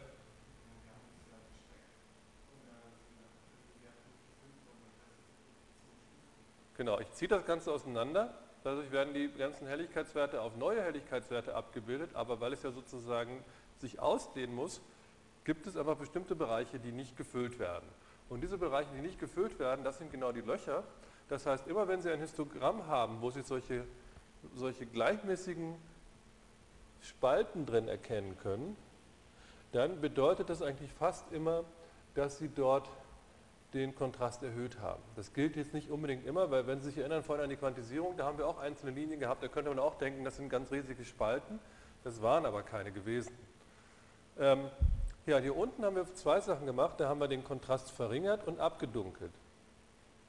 Dadurch, dass wir, wenn wir es nur abgedunkelt hätten, wäre das Ganze einfach nach links gerutscht. Dadurch, dass ich den Kontrast verringere, passiert genau das Gegenteil. Ich will das mal ganz kurz hier skizzieren.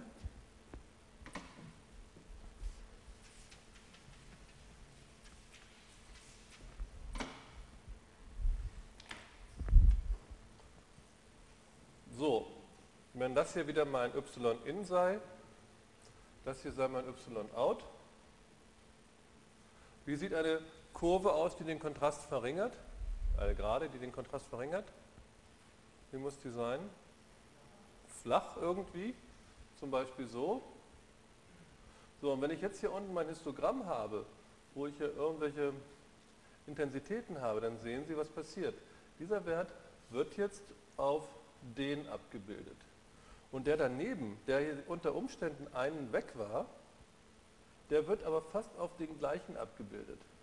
Und dadurch passiert folgendes, dass einfach ab und zu zwei Werte, die hier verschieden waren, hier auf den gleichen Wert abgebildet werden.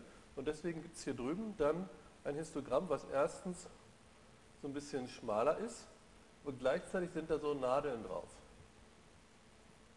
Und diese Nadeln, die kommen immer genau daher, dass ich mehrere Werte auf einen und den gleichen Wert abbilde. Ich will Ihnen das gerade nochmal in Photoshop zeigen.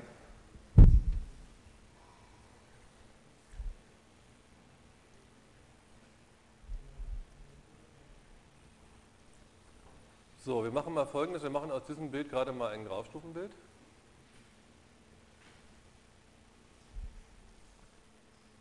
So, hier ist mein Histogramm dazu. Und jetzt gehe ich hier auf Helligkeit und Kontrast. Und Sie sehen, wenn ich jetzt die Helligkeit nur ändere, dann passiert einfach folgendes, dass sich das Ganze verschiebt. Äh, lassen Sie sich da nicht irritieren, weil das Histogramm müsste eigentlich gleich, hell, gleich hoch bleiben. Warum ist das jetzt hier tiefer? Weiß das jemand?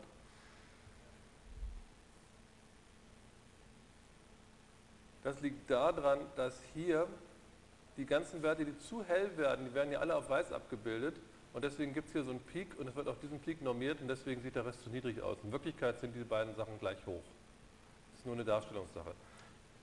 Also was Sie jetzt sehen, wenn ich das ein bisschen verschieben würde, dann sehen Sie, dass ich es im Prinzip einfach nach links und nach links und rechts schieben würde hier das Ganze.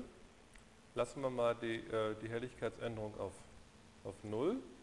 Wenn ich jetzt den Kontrast erhöhe, dann sehen Sie, wie jetzt hier diese Lücken entstehen. Und jetzt geht es wieder runter, weil ich wieder oben an den Anschlag rankomme. So und so weiter. Und irgendwann werden das immer weniger. Und dann sehen Sie, ganz zum Schluss kommt dann irgendwann der Punkt, wo ich nur noch schwarz und weiß habe. Das ist so weit auseinandergegangen, dass ich äh, keine Werte mehr dazwischen habe. Wenn ich jetzt den Kontrast verringere, dann passiert genau das, was ich gesagt habe mit diesen, mit diesen Nadeln hier. Jetzt habe ich hier solche einzelnen Nadeln drauf.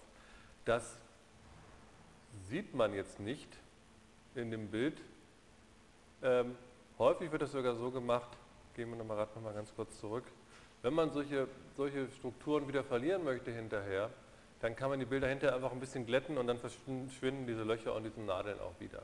Aber grundsätzlich haben Sie gesehen, was, was da passiert und auf die Art kann man im Prinzip häufig in Bildern erkennen, was mit denen passiert ist. Und das ist auch so etwas, was ich gerne in der Klausurfrage eben, Sie kriegen von mir ein Originalhistogramm und ein verändertes Histogramm und ich möchte dann einfach gerne wissen, was hat man mit dem Bild gemacht? Hat man es heller gemacht, hat man es dunkler gemacht, hat man den Kontrast geändert und so weiter. So, also jetzt wollte ich noch mal ein bisschen genauer auf diese Turmwerkkorrektur hier eingehen. Das ist ja das Ding, was wir die ganze Zeit verwendet haben. Ähm, wir haben davon jetzt schon mehrere von den Punkten ähm, durchgenommen, aber noch nicht alle. Was wir kennengelernt haben, ist genau dieser, dieser schwarze Regler hier und den weißen. Diese Felder da oben, die haben wir noch gar nicht richtig angeguckt. Diese Felder sind nichts anderes, wo Minimum und Maximum steht, sind nichts anderes als genau die Zahlen, die ich hier unten mit diesen Werten einstelle. Dann haben wir diesen Bereich hier noch nicht gesehen. Den müssten wir uns im Prinzip nochmal noch mal angucken, was der eigentlich bedeutet. Dann haben wir diese Pipetten noch nicht richtig betrachtet und dann haben wir diesen Wert noch nicht betrachtet. Das hier oben haben wir auch schon gesehen, da konnte ich nämlich einstellen, worauf wirkt das. Wirkt das auf alle Kanäle oder wirkt das auf einen einzelnen Kanal? Also, gehen wir nochmal zurück zu Photoshop gerade und machen wir das Bild nochmal ein bisschen kleiner. Ups. Ups, das ist so. Okay, ähm, jetzt will ich das Ganze nochmal aufrufen. Wir machen das jetzt also erstmal, wir machen das erstmal schlecht. Ähm, also wie gesagt, grundsätzlich kann ich einstellen, alle Farben, die heller oder gleich diesem Wert sind, werden hinterher weiß. Alle, die dunkler oder gleich diesem Wert sind, werden hinterher schwarz. Und dann ist noch dieser Bereich hier unten. Was bedeutet der eigentlich? Der gibt jetzt an, auf welchen Bereich das Ganze abgebildet wird. Das heißt, ähm, ich will Ihnen das mal so als so eine Art Kette anzeichnen.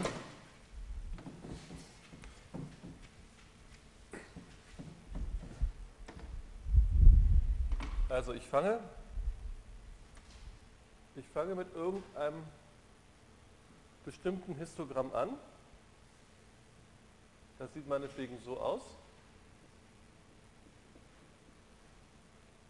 Da legen Sie Ihren Minimumswert und Ihren Maximumswert fest. Das bedeutet, dass Sie das abbilden auf ein neues Histogramm, wo der Minimumswert genau auf die 0 abgebildet wird und der Maximumswert genau auf die 255 abgebildet wird. Das heißt, ich kriege jetzt hier ein neues Histogramm, das sehe jetzt irgendwie, naja, so ähnlich, so aus, dann hätte ich wahrscheinlich hier noch einen kleinen Peak und da nicht. Auf jeden Fall habe ich das Ganze so ein bisschen, das ist nicht richtig gut gemalt, so wahrscheinlich irgendwie. So, hast du das, was wir gerade gesehen hatten? Und dann gibt es als nächstes noch hier dieses, diese Output-Levels. Und da sehen Sie da oben, Input haben wir jetzt hier auf 40 gestellt. Das ist genau der Wert, den wir da haben, diese 40. Und das ist 217, das ist der Wert, den wir da haben. Dann haben wir noch eine 1, die haben wir noch nicht behandelt. Und dann steht hier 0 bis 255. Und das bedeutet einfach, ich lege jetzt sozusagen nochmal fest, wie diese Werte, die ich jetzt ja hier habe, die in dem Fall zwischen 0 und 255 liegen, abgebildet werden. Nehmen wir mal an, ich würde jetzt das Ganze von 0 bis 128 einstellen. Dann bedeutet das nochmal, dass das Ganze jetzt nochmal auf dem Bereich abgebildet wird. Das heißt, wenn ich das hier unten jetzt den Maximalwert auf 128 stellen würde, dann würde da etwas rauskommen, was sehr dunkel ist und als hellsten Wert 128 hat. Sehen Sie, also das ist das ursprüngliche Histogramm gewesen und das kommt jetzt raus, das heißt nur noch Bereiche zwischen 0 und 255. Das heißt, hiermit stelle ich nur noch mal den Ausgangsbereich ein. Damit kann ich das von vornherein äh, nochmal eingrenzen. Ja?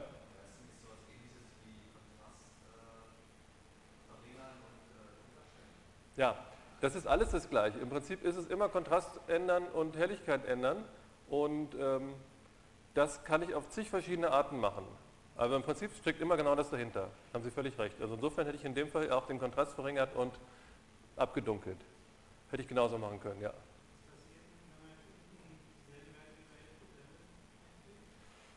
Dann würde, das, dann, dann würde Folgendes passieren, ähm, dass diese Werte nicht mehr auf schwarz abgebildet würden, sondern wieder auf den. Das heißt, da würden dann einfach die dunkelsten und die hellsten fehlen. Ich kann das gerade mal machen. Machen wir hier auch 40. So, und da nehmen wir hier die 217. Jetzt sehen Sie, was passiert ist. Das, das Bild ist mittendrin genau gleich geblieben, aber Sie haben jetzt die höchsten Werte und die tiefsten Werte auf den niedrigsten Wert, nämlich 40 bzw. 270, äh, 217 begrenzt.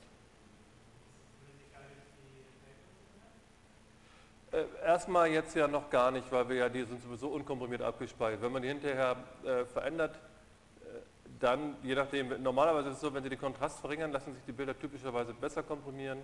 Wenn Sie den Kontrast verstärken, normalerweise schlechter. Aber das kann man nicht so ganz pauschal sagen.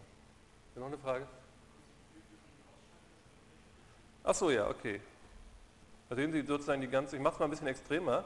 Ich gehe mal hier auf 75 und da auch auf 75. So, und hier gehen wir vielleicht auch nochmal runter auf 200 vielleicht oder 182. So, und dann sieht man jetzt, dass die mittleren Helligkeiten sind sozusagen gleich geblieben, aber die ganz hohen und die ganz tiefen Bereiche fehlen. So, und jetzt möchte ich Ihnen noch etwas zeigen, bevor wir dann zu dem letzten Wert kommen. Also normalerweise braucht man das hier unten eigentlich ganz selten, es sei denn, man möchte genau so was machen, dass man die höchsten Spitzen wegschneidet und den Rest unverändert lässt, dann kann man das relativ leicht ähm, hiermit machen. Ich will dieses Bild erstmal jetzt ein bisschen verhunzen. Ich mache es also erstmal jetzt sehr flau, das Ganze. Ne, beziehungsweise machen wir anders. Wir machen das, indem wir aber den Kontrast rausnehmen aus diesem Bild. Nehmen hier ganz viel Kontrast raus und auch noch ein bisschen Helligkeit weg. So, das ist ja nicht mehr so richtig toll. Sie sehen hier den ursprünglichen Bereich, den wir hatten, der wird nur noch ungefähr zu einem Viertel ausgenutzt. Und jetzt könnte ich jetzt hier hingehen und wieder auf meine Tonwertkorrektur gehen. Und jetzt haben Sie gesehen, jetzt gibt es ja eigentlich ähm, zwei Varianten, die ich kennengelernt habe. Entweder ich setze hier den Schwarzpunkt und setze den Weißpunkt im Histogramm oder ich klicke auf Auto oder ich benutze diese Pipetten hier. Und diese Pipetten sind genau da, dass ich mich nicht am Histogramm orientiere, sondern dass ich mich am Bild orientiere. Da klicke ich jetzt hier auf die schwarze Pipette und sage, ich weiß, dass da oben, das war auf jeden Fall schwarz gewesen. Und außerdem weiß ich, dass diese Stelle da auf jeden Fall weiß war. Und dadurch klicke ich praktisch in das Bild hinein und nehme von da dann genau die Helligkeit, die dort gewesen ist, und weise die einfach dem Min- und dem Max-Wert zu. Ähm, das ist auch eine häufige Art, wie man das machen kann. Gar nicht so sehr beeindruckend bei, bei Schwarz-Weiß-Bildern, denn das Ganze geht natürlich auch in Farbe. Habe ich das leider nicht mehr, oder? Habe ich das noch? Oder haben wir es noch? Ne, das andere müsste ich jetzt mal haben. Bitte? Nee, nee, aber ich wollte ja dieses rote Bild haben. Na gut, dann müssen wir es noch schnell nochmal machen. Ähm, auf dem Schreibtisch habe ich es. Nee, das ist aber auch nicht einge. Doch, da ist es. Sie haben recht, vielen Dank. So. Okay. Und da kann ich natürlich das Gleiche machen, indem ich jetzt hier wieder auf Adjustments gehe. Und jetzt kann ich auch sagen, ich weiß, was schwarz war. Ich weiß nicht, was schwarz war, aber ich nehme mal an, das war schwarz. Und ich weiß, was weiß war nämlich das da. Und jetzt ist mein Bild auch wieder in Ordnung. Und damit kriege ich also auch ganz schnell so einen Farbstich weg. Äh, je nachdem, wie ich das mache, da kann man natürlich auch rumprobieren, denn je nachdem, wo man hinklickt, wird das dann natürlich auch falscher oder richtiger. Ja, da muss dann schon gucken, dass man möglichst auch einen echten Weißpunkt erwischt. Gut, jetzt haben wir eigentlich alles erklärt, ähm, bis auf den Wert hier in der Mitte. Und wenn wir uns das Ganze nochmal, ich mache nochmal ein Cancel hier, und dann nehmen wir uns nochmal das andere Bild. Und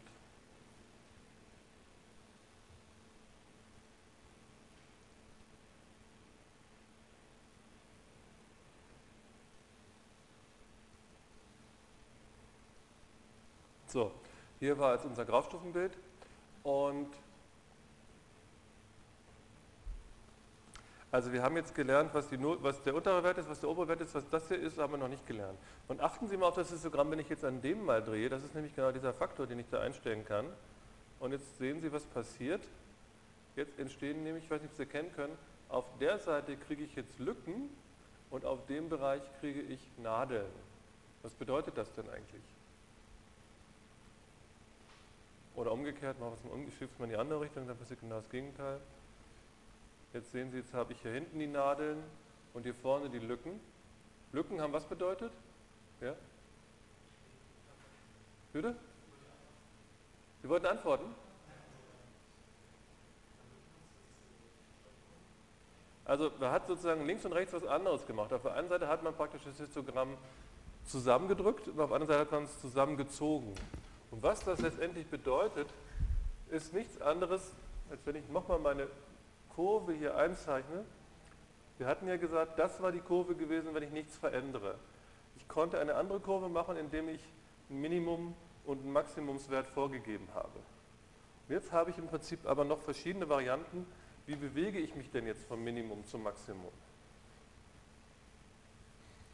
Also noch ein bisschen dicker hier. So, das ist mein Minimum, das ist mein Maximum. Und jetzt gibt es ja eigentlich verschiedene Varianten, wie komme ich von, nach da unten, von da unten nach da oben. Ich kann eine Gerade machen.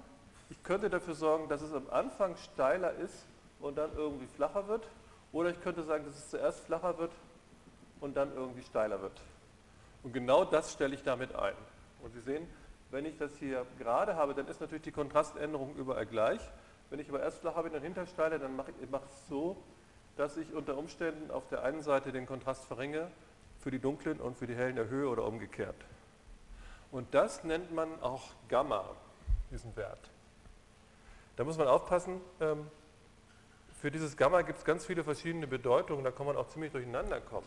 Im Wesentlichen ist es erstmal folgendes, dass man sagt, äh, von der, von der Analogie her, wir haben also hier dargestellt, dass wir sagen, diese Werte die 28 Werte sind, die sollen hinterher schwarz werden. Die Werte, die 223 sind, die sollen hinterher weiß werden. Und diesen Wert, den ich jetzt hier einstelle, den kann ich Ihnen leider nicht ablesen, weil hier oben so ein Faktor steht.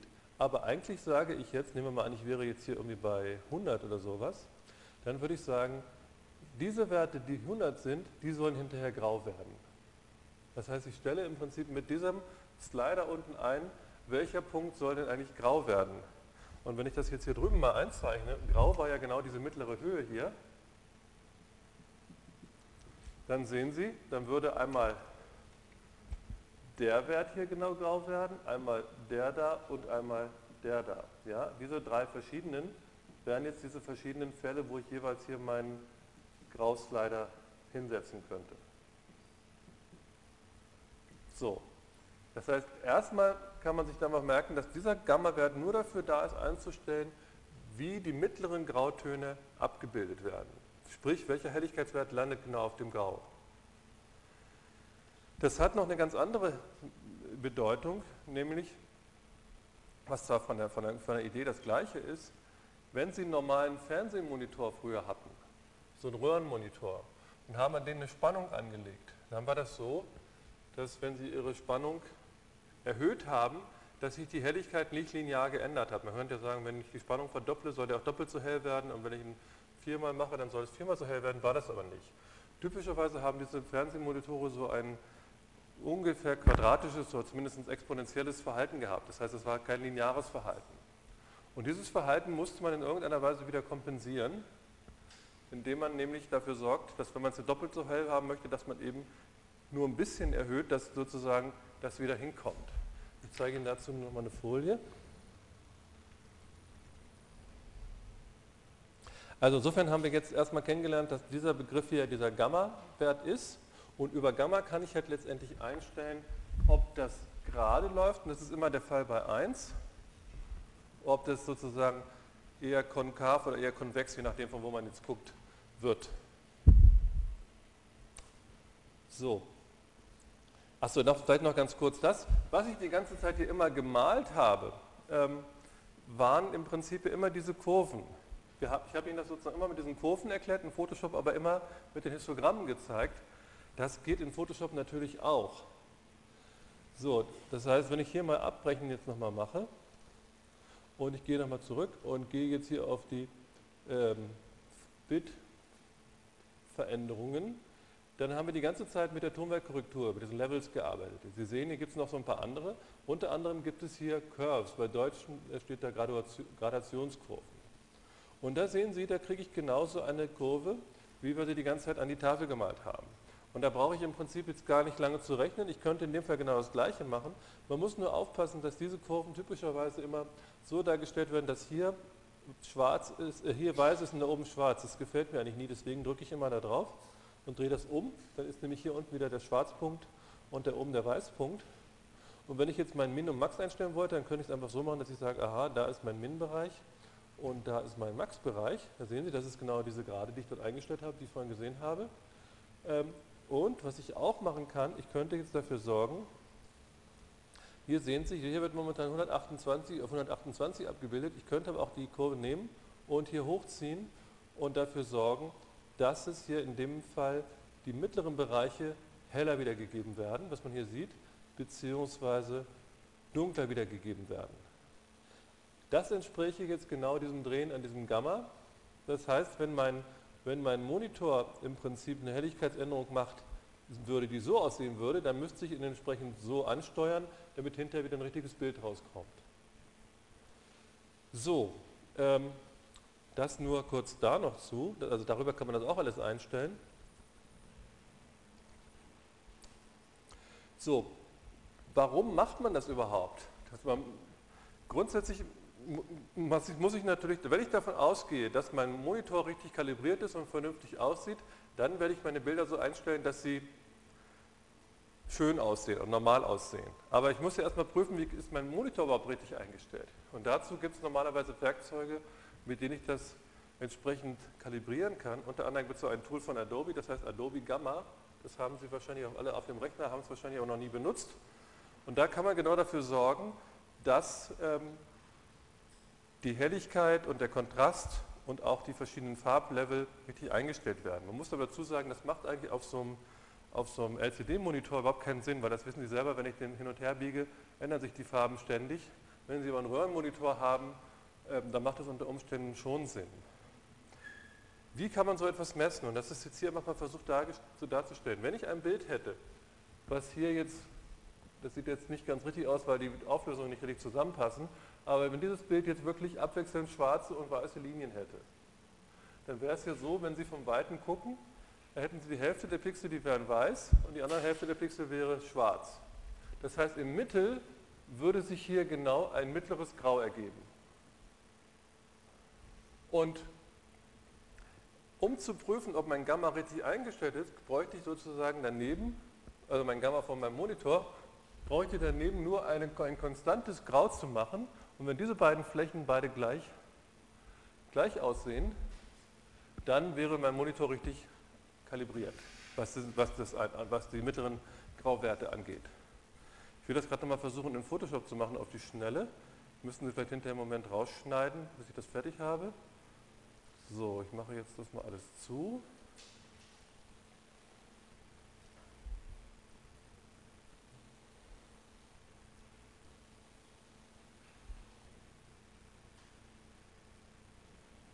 Na, das ist egal. So, jetzt haben wir erstmal ein Bild.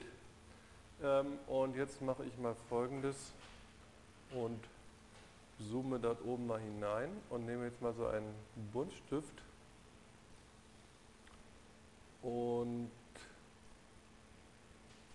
mache dort mal einen Pixel weiß. So, dann markiere ich mir das Ganze mal. Ups.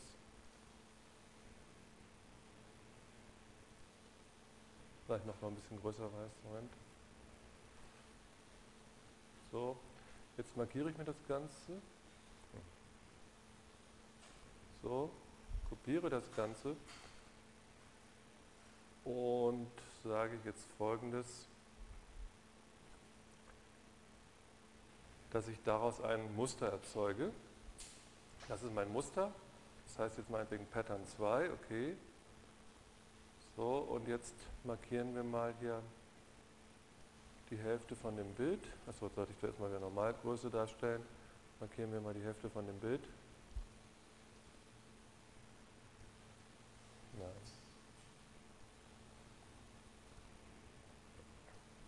So, und nochmal. Jetzt habe ich alles gelöscht. Und jetzt füllen wir dort ein Muster hinein. Und dann nehmen wir genau diesen Musterfülleimer hier. Und jetzt nehme ich nicht die Vordergrundfarbe, sondern ein Muster. Und dann nehme ich mir genau dieses Muster, was ich mir gerade erzeugt habe, das hier, und gieße das da hinein. So, und dann brauchen wir nochmal einen mittleren Grauton. Den kriege ich, indem ich hier genau auf 128 gehe. So, jetzt muss ich meine Auswahl umkehren. Und dann gieße ich das da. Na, da soll ich natürlich wieder auf Vordergrundfarbe stellen.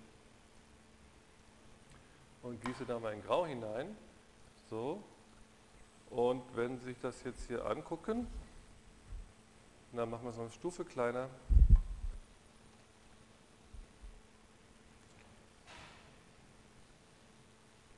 Naja, das so ungefähr. Ähm, wenn diese beiden Flächen jetzt von hinten genau gleich, ähm, gleich grau werken würden, dann wäre sozusagen mein Monitor bzw. mein Beamer vernünftig kalibriert. Ich habe jetzt leider keine Fernbedienung von dem, sonst könnte ich immer dran rumdrehen, aber das können Sie mal selber ausprobieren bei sich am Monitor. Äh, diese beiden Flächen sollen also gleich hell wirken, weil der Mittelwert aus schwarz und weiß ist ja gerade grau und das ist auch grau, deswegen sollen die gleich aussehen. Noch eine Frage? Auf meinem Monitor, ach, das, je nach Winkel, sieht ganz gut aus. So. Je nachdem, wie Sie gucken. Ja? Also insofern macht das auf so einem Monitor sowieso nicht so richtig viel Sinn. Also, okay, aber, sprich, ähm, dieses Gamma gibt es also in zwei, in, zwei, in zwei Situationen. Mit dem Gamma haben Sie immer dann zu tun, wenn Sie Ihren Monitor einstellen, dass dort die mittleren Grautöne auch richtig mittelgrau dargestellt werden. Dafür ist es einmal da und außerdem in diesen Gradationskurven, um einzustellen, wie werden die mittleren Grautöne abgebildet.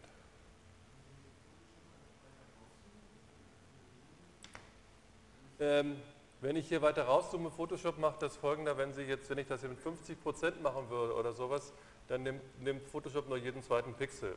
Das heißt, ähm, dass die Bilder stimmen dann nicht. Wenn ich das kleiner machen würde, dann werden Sie sehen, dann wird es irgendwann gleich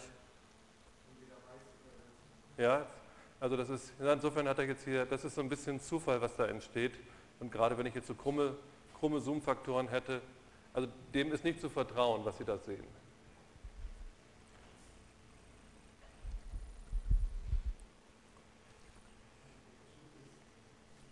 Also sprich, immer wenn Sie irgendwelche Programme sehen, wo Sie solche Muster sehen, solche Linien und so einen Grauton und Sie sollen das so einstellen, dass die gleich aussehen, dann sind Sie immer gerade dabei, den, den, die Gamma-Korrektur einzustellen.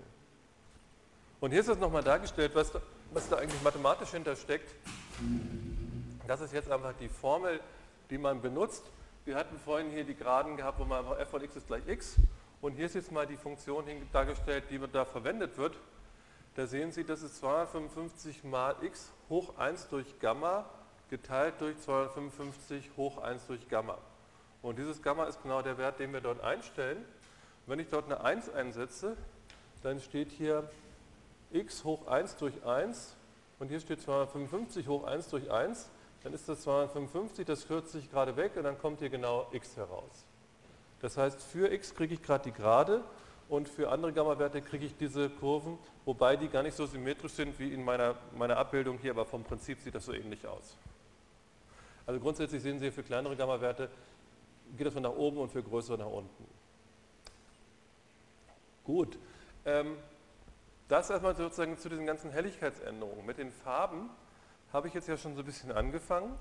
Ähm, ich hatte Ihnen gezeigt, wie man so ein Farbbild korrigieren kann, indem man einfach auf die einzelnen Kanäle geht und die dann korrigiert. Es gibt aber auch Farbänderungen, die man, die völlig andere, völlig anderer Art sind, die man damit nicht machen kann. Und ich will Ihnen jetzt einfach zwei Arten vorstellen, was man noch tun kann mit Farben. Die erste ist, dass man einfach Bilder die Farben sozusagen den Farbraum verdrehen kann. Das ist die eine Variante und die andere Variante ist, dass man Bilder einfärbt. Das gibt es beides auch bei Photoshop, will ich Ihnen das mal kurz zeigen, was das bewirkt und dann will ich Ihnen zeigen, ähm, was das eigentlich bedeutet. So, jetzt müssen wir hier unser Bildchen wieder öffnen, da ist unser Bildchen. So, nehmen wir diesen schönen Strand hier. So, und wenn ich jetzt auf Und wir hatten hier vorhin die ganze Zeit Helligkeit und Kontrast genommen und sozusagen das Pendant, was Farben anbelangt, ist das hier Farbton und Sättigung bzw. Hue und Saturation. Und da habe ich im Wesentlichen diese Regler hier. Wir haben, Sie haben ja dieses HSB bzw. HSL Farbmodell kennengelernt. Hue war genau der Farbton, Saturation war die Sättigung, sprich wie kräftig sind die Farben. Lightness ist nichts anderes als die Helligkeit. Ich kann also dieses Bild einfach ändern, indem ich hier Lightness ändere, dann wird das Ganze heller oder dunkler. Das ist, glaube ich, nicht so richtig spannend mit dem, was wir bis jetzt gesehen haben. Was Sie hier unten sehen, ist folgendes. Das sind einfach die Farben, im Prinzip so die Regenbogenfarben, oder nicht ganz, sondern die Farben des, des Farbkreises einmal abgebildet und die oberen wären sozusagen immer das Ausgangssituation und die druntere wäre das, was es würde. Das heißt, wenn ich das Ganze dunkel mache, dann sehen Sie einfach, irgendwann wird hier unten alles schwarz. Das heißt, ich kann ja immer von oben nach unten gucken, was wird aus der Farbe.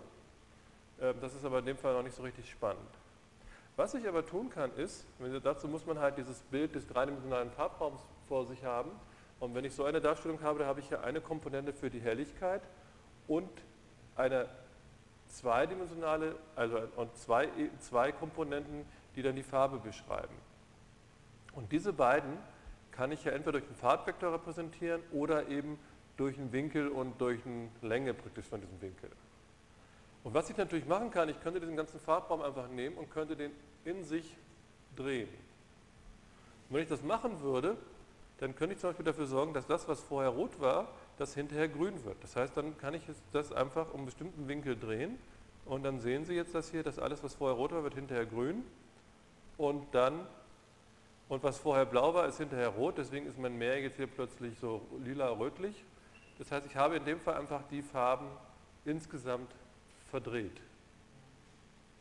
Das ist eigentlich alles, was dahinter steckt. Und das macht man entweder aus künstlerischen Effekten einfach, weil es schick ist, oder häufig ist es aber auch so, dass die Farben so einen leichten Farbstich haben, die man gar nicht so leicht korrigieren kann. Und dass man aber sagt, das soll ein bisschen mehr, bisschen mehr ins Rötliche rein oder ein bisschen mehr ins Grünliche rein. Damit kann man also auch dann so ein bisschen den Bildern einfach so eine andere Stimmung geben. Ja? Sie sehen, diese Dächer sind schon blau, aber wenn ich möchte, dass sie noch blauer werden, dann drehe ich das so weit, bis es richtig ganz klasse aussieht oder wie auch immer. Ja? So, das ist äh, etwas, was man sich, glaube ich, relativ leicht vorstellen kann.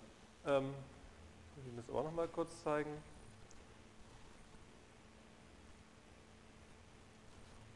So, so wie hieß der? Das habe ich, das habe ich natürlich vergessen. Das da ist es. Oh, schade. Äh, gut, dann müssen wir das gerade mal ein bisschen kleiner machen. Nein. So.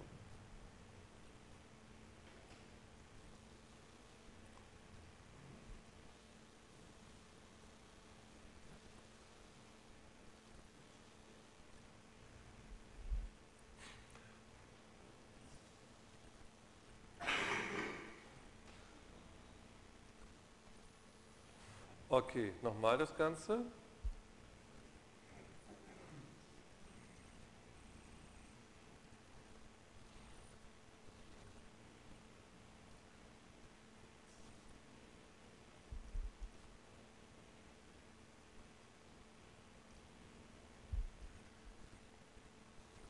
So, da ist es.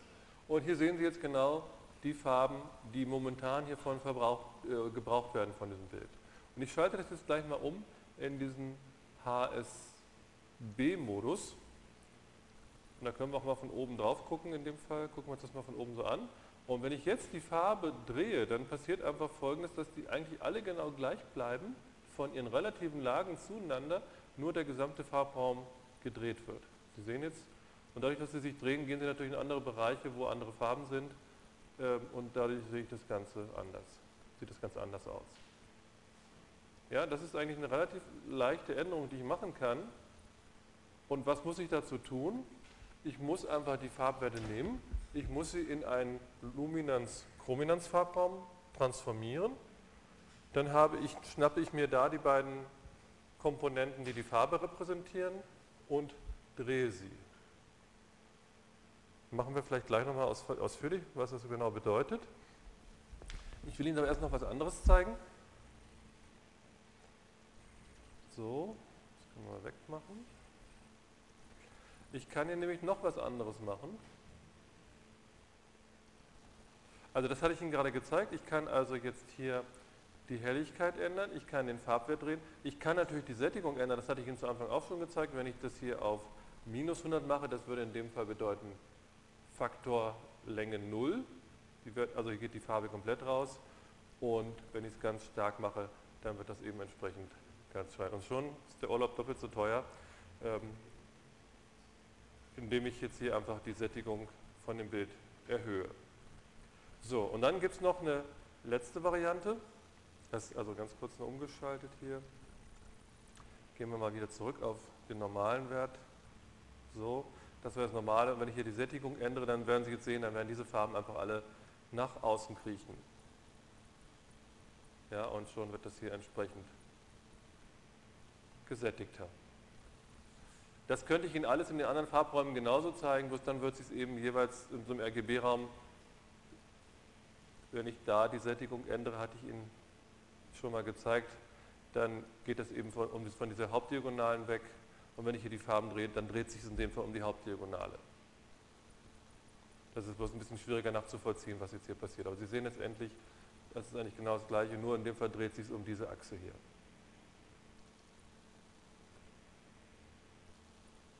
Na, so, okay.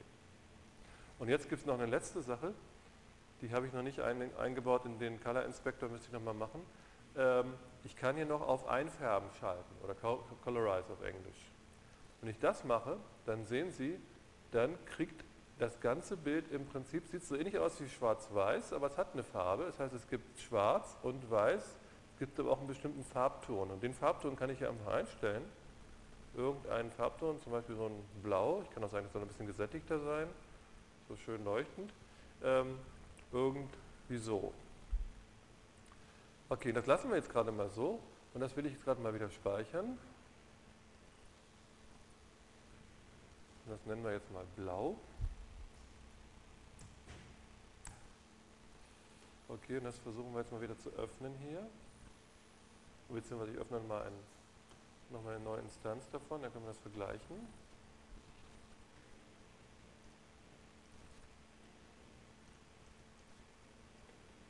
Blau. Und da sehen Sie, was hier passiert ist. Das sieht ganz komisch aus im RGB-Raum.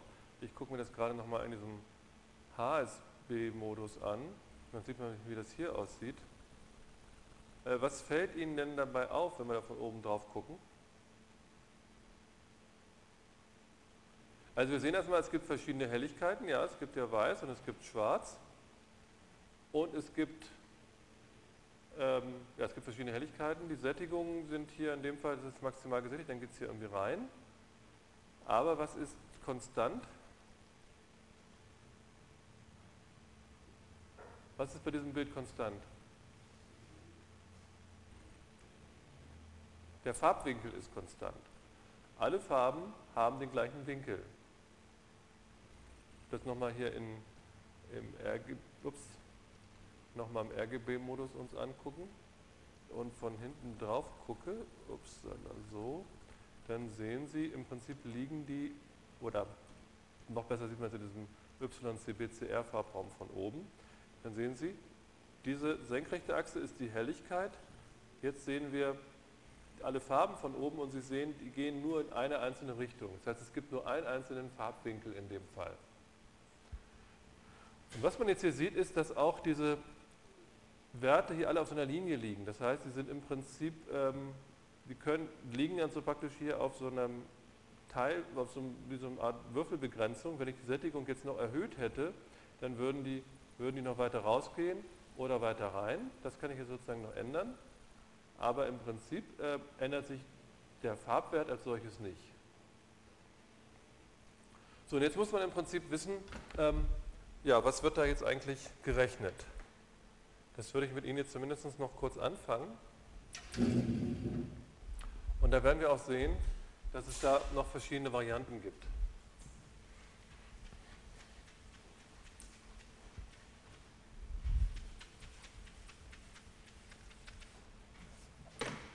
Also was wir gemacht haben, ist, dass wir gesagt haben, eigentlich macht es ja Sinn, wenn ich meine RGB-Werte habe, dass ich die umforme in einen Farbraum, in dem ich eine Luminanz-Chrominanz-Darstellung habe.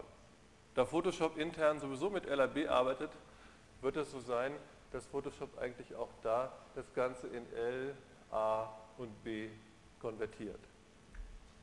So, und jetzt sehen Sie, ähm, wenn ich jetzt die Helligkeit ändere, dann bedeutet das nichts anderes, als dass ich meinen L-Wert ändere. Wenn ich jetzt meine A- und B-Werte mal aufmale, alleine, dann stellen die ja eine Ebene dar. Und ein bestimmter Farbpunkt ist nichts anderes als ein Vektor. Wenn ich jetzt die Sättigung ändere,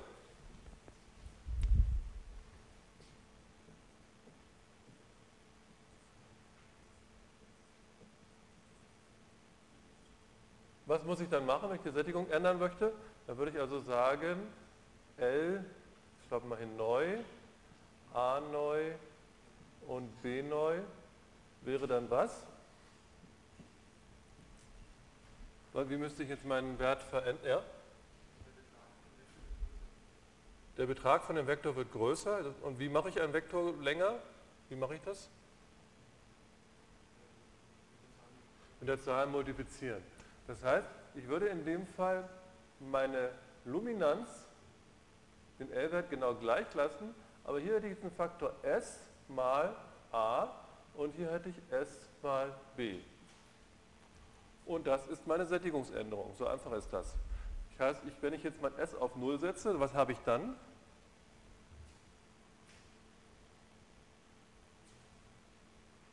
Was passiert, wenn meine Farbkomponenten 0 werden? Dann wird das ganze Bild schwarz-weiß, genau. Dann wären nämlich die beiden 0 und dann wäre keine Farbausdehnung mehr da. Das sehe ich auch hier, wenn ich auch bei diesem Bild jetzt die Sättigung hier mit auf 0 setze, dann habe ich ein Schwarz-Weiß-Bild. Wobei das jetzt ja schon eingefärbt gewesen war jetzt hier. Aber auch bei, bei diesem Bild jetzt hier, wenn ich also hier die Sättigung auf 0 setze, dann ist es ein Schwarz-Weiß-Bild und wir waren jetzt ja in dem Fall im LAB-Modus. Dann sieht das Ganze so aus. Wenn ich die Sättigung wieder normal einstelle, dann tummeln sich die Farben hier in allen Bereichen rum und so sieht das Ganze von oben aus. Also dadurch, dass ich diesen S-Faktor hier ändere, kann ich das zusammenstauchen oder auseinanderziehen. Und damit ändere ich die Sättigung. So, jetzt kommt der nächste Punkt. Was muss ich machen, wenn ich meine Farben drehen möchte?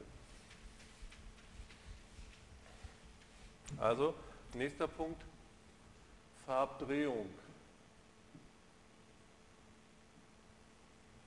Und jetzt sehen, ich hoffe, Sie sehen jetzt auch so ein bisschen, warum ich mit den Farben angefangen habe. Wir brauchen die Farbe, weil die pixelfarbig sind, wegen den digitalen Bildern, auch diese Manipulation. Auch hier muss man jetzt erklären, was, wie die Farben verändern werden. Deswegen muss man als allererstes die Farben eigentlich verstanden haben. Ähm, jetzt wird es so sein, was passiert denn jetzt mit meinem Winkel hier, mit meiner Farbe, wenn ich das Ganze drehe? Der hat ja vorher eine bestimmte A-Komponente und eine bestimmte B-Komponente, hat einen bestimmten Winkel und hat eine bestimmte Länge. Wie kriege ich die Länge heraus? Wenn das also mein Farbvektor, sage das mal Farbvektor C sei das Ganze. Wie kriege ich die Länge von dem Vektor C raus? Ja. Wurzel aus a Quadrat plus b Quadrat, einfach der Pythagoras. Wie kriege ich den Winkel raus?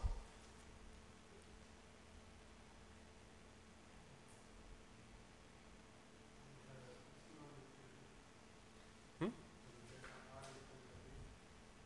Delta A durch Delta B, also Sie meinen jetzt dieses Stückchen hier, das durch das, da könnte ich einen Quotient bilden, aber damit habe ich ja noch keinen Winkel.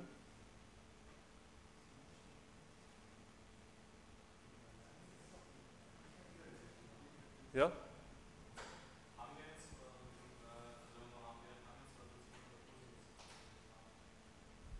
Ähm, machen wir es nochmal ein bisschen aus, beziehungsweise vielleicht machen wir es nächstes Mal ausführlich, weil die Zeit ein bisschen knapp ist heute.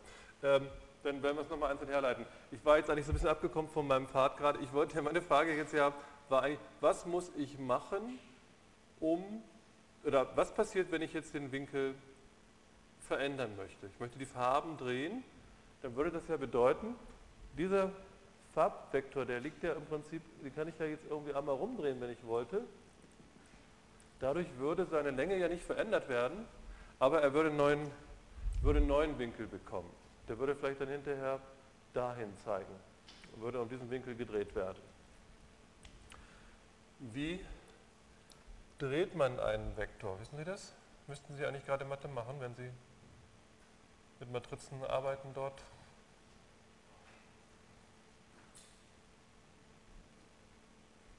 Ich.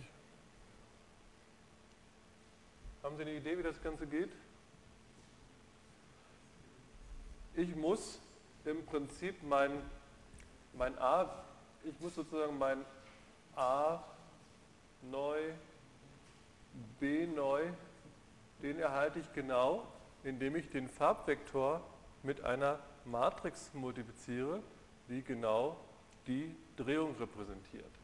Das heißt, ich habe hier eine Matrix, hier steht mein alter Vektor A und B.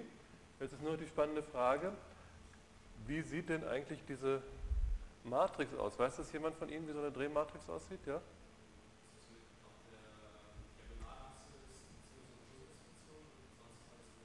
Nicht ganz, aber hier oben haben wir den Cosinus von dem Winkel, nennen wir mal Alpha.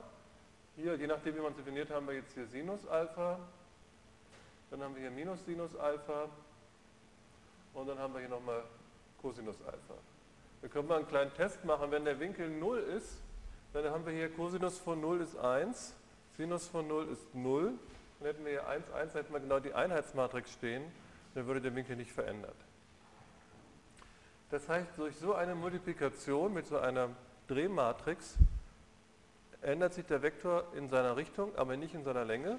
Und dann wäre natürlich entsprechend ähm, mein neuer Vektor L neu, A neu, B neu nichts anderes als, jetzt kann ich hinschreiben, L, ist ja der alte Wert, der wird wieder nicht verändert, dann steht hier Cosinus Alpha mal A plus Sinus Alpha mal, so, mal B und hier unten steht minus Sinus Alpha mal A plus Cosinus Alpha mal b.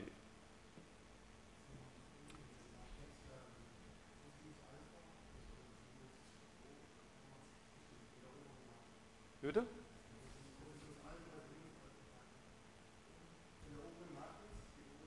Ja? Ah.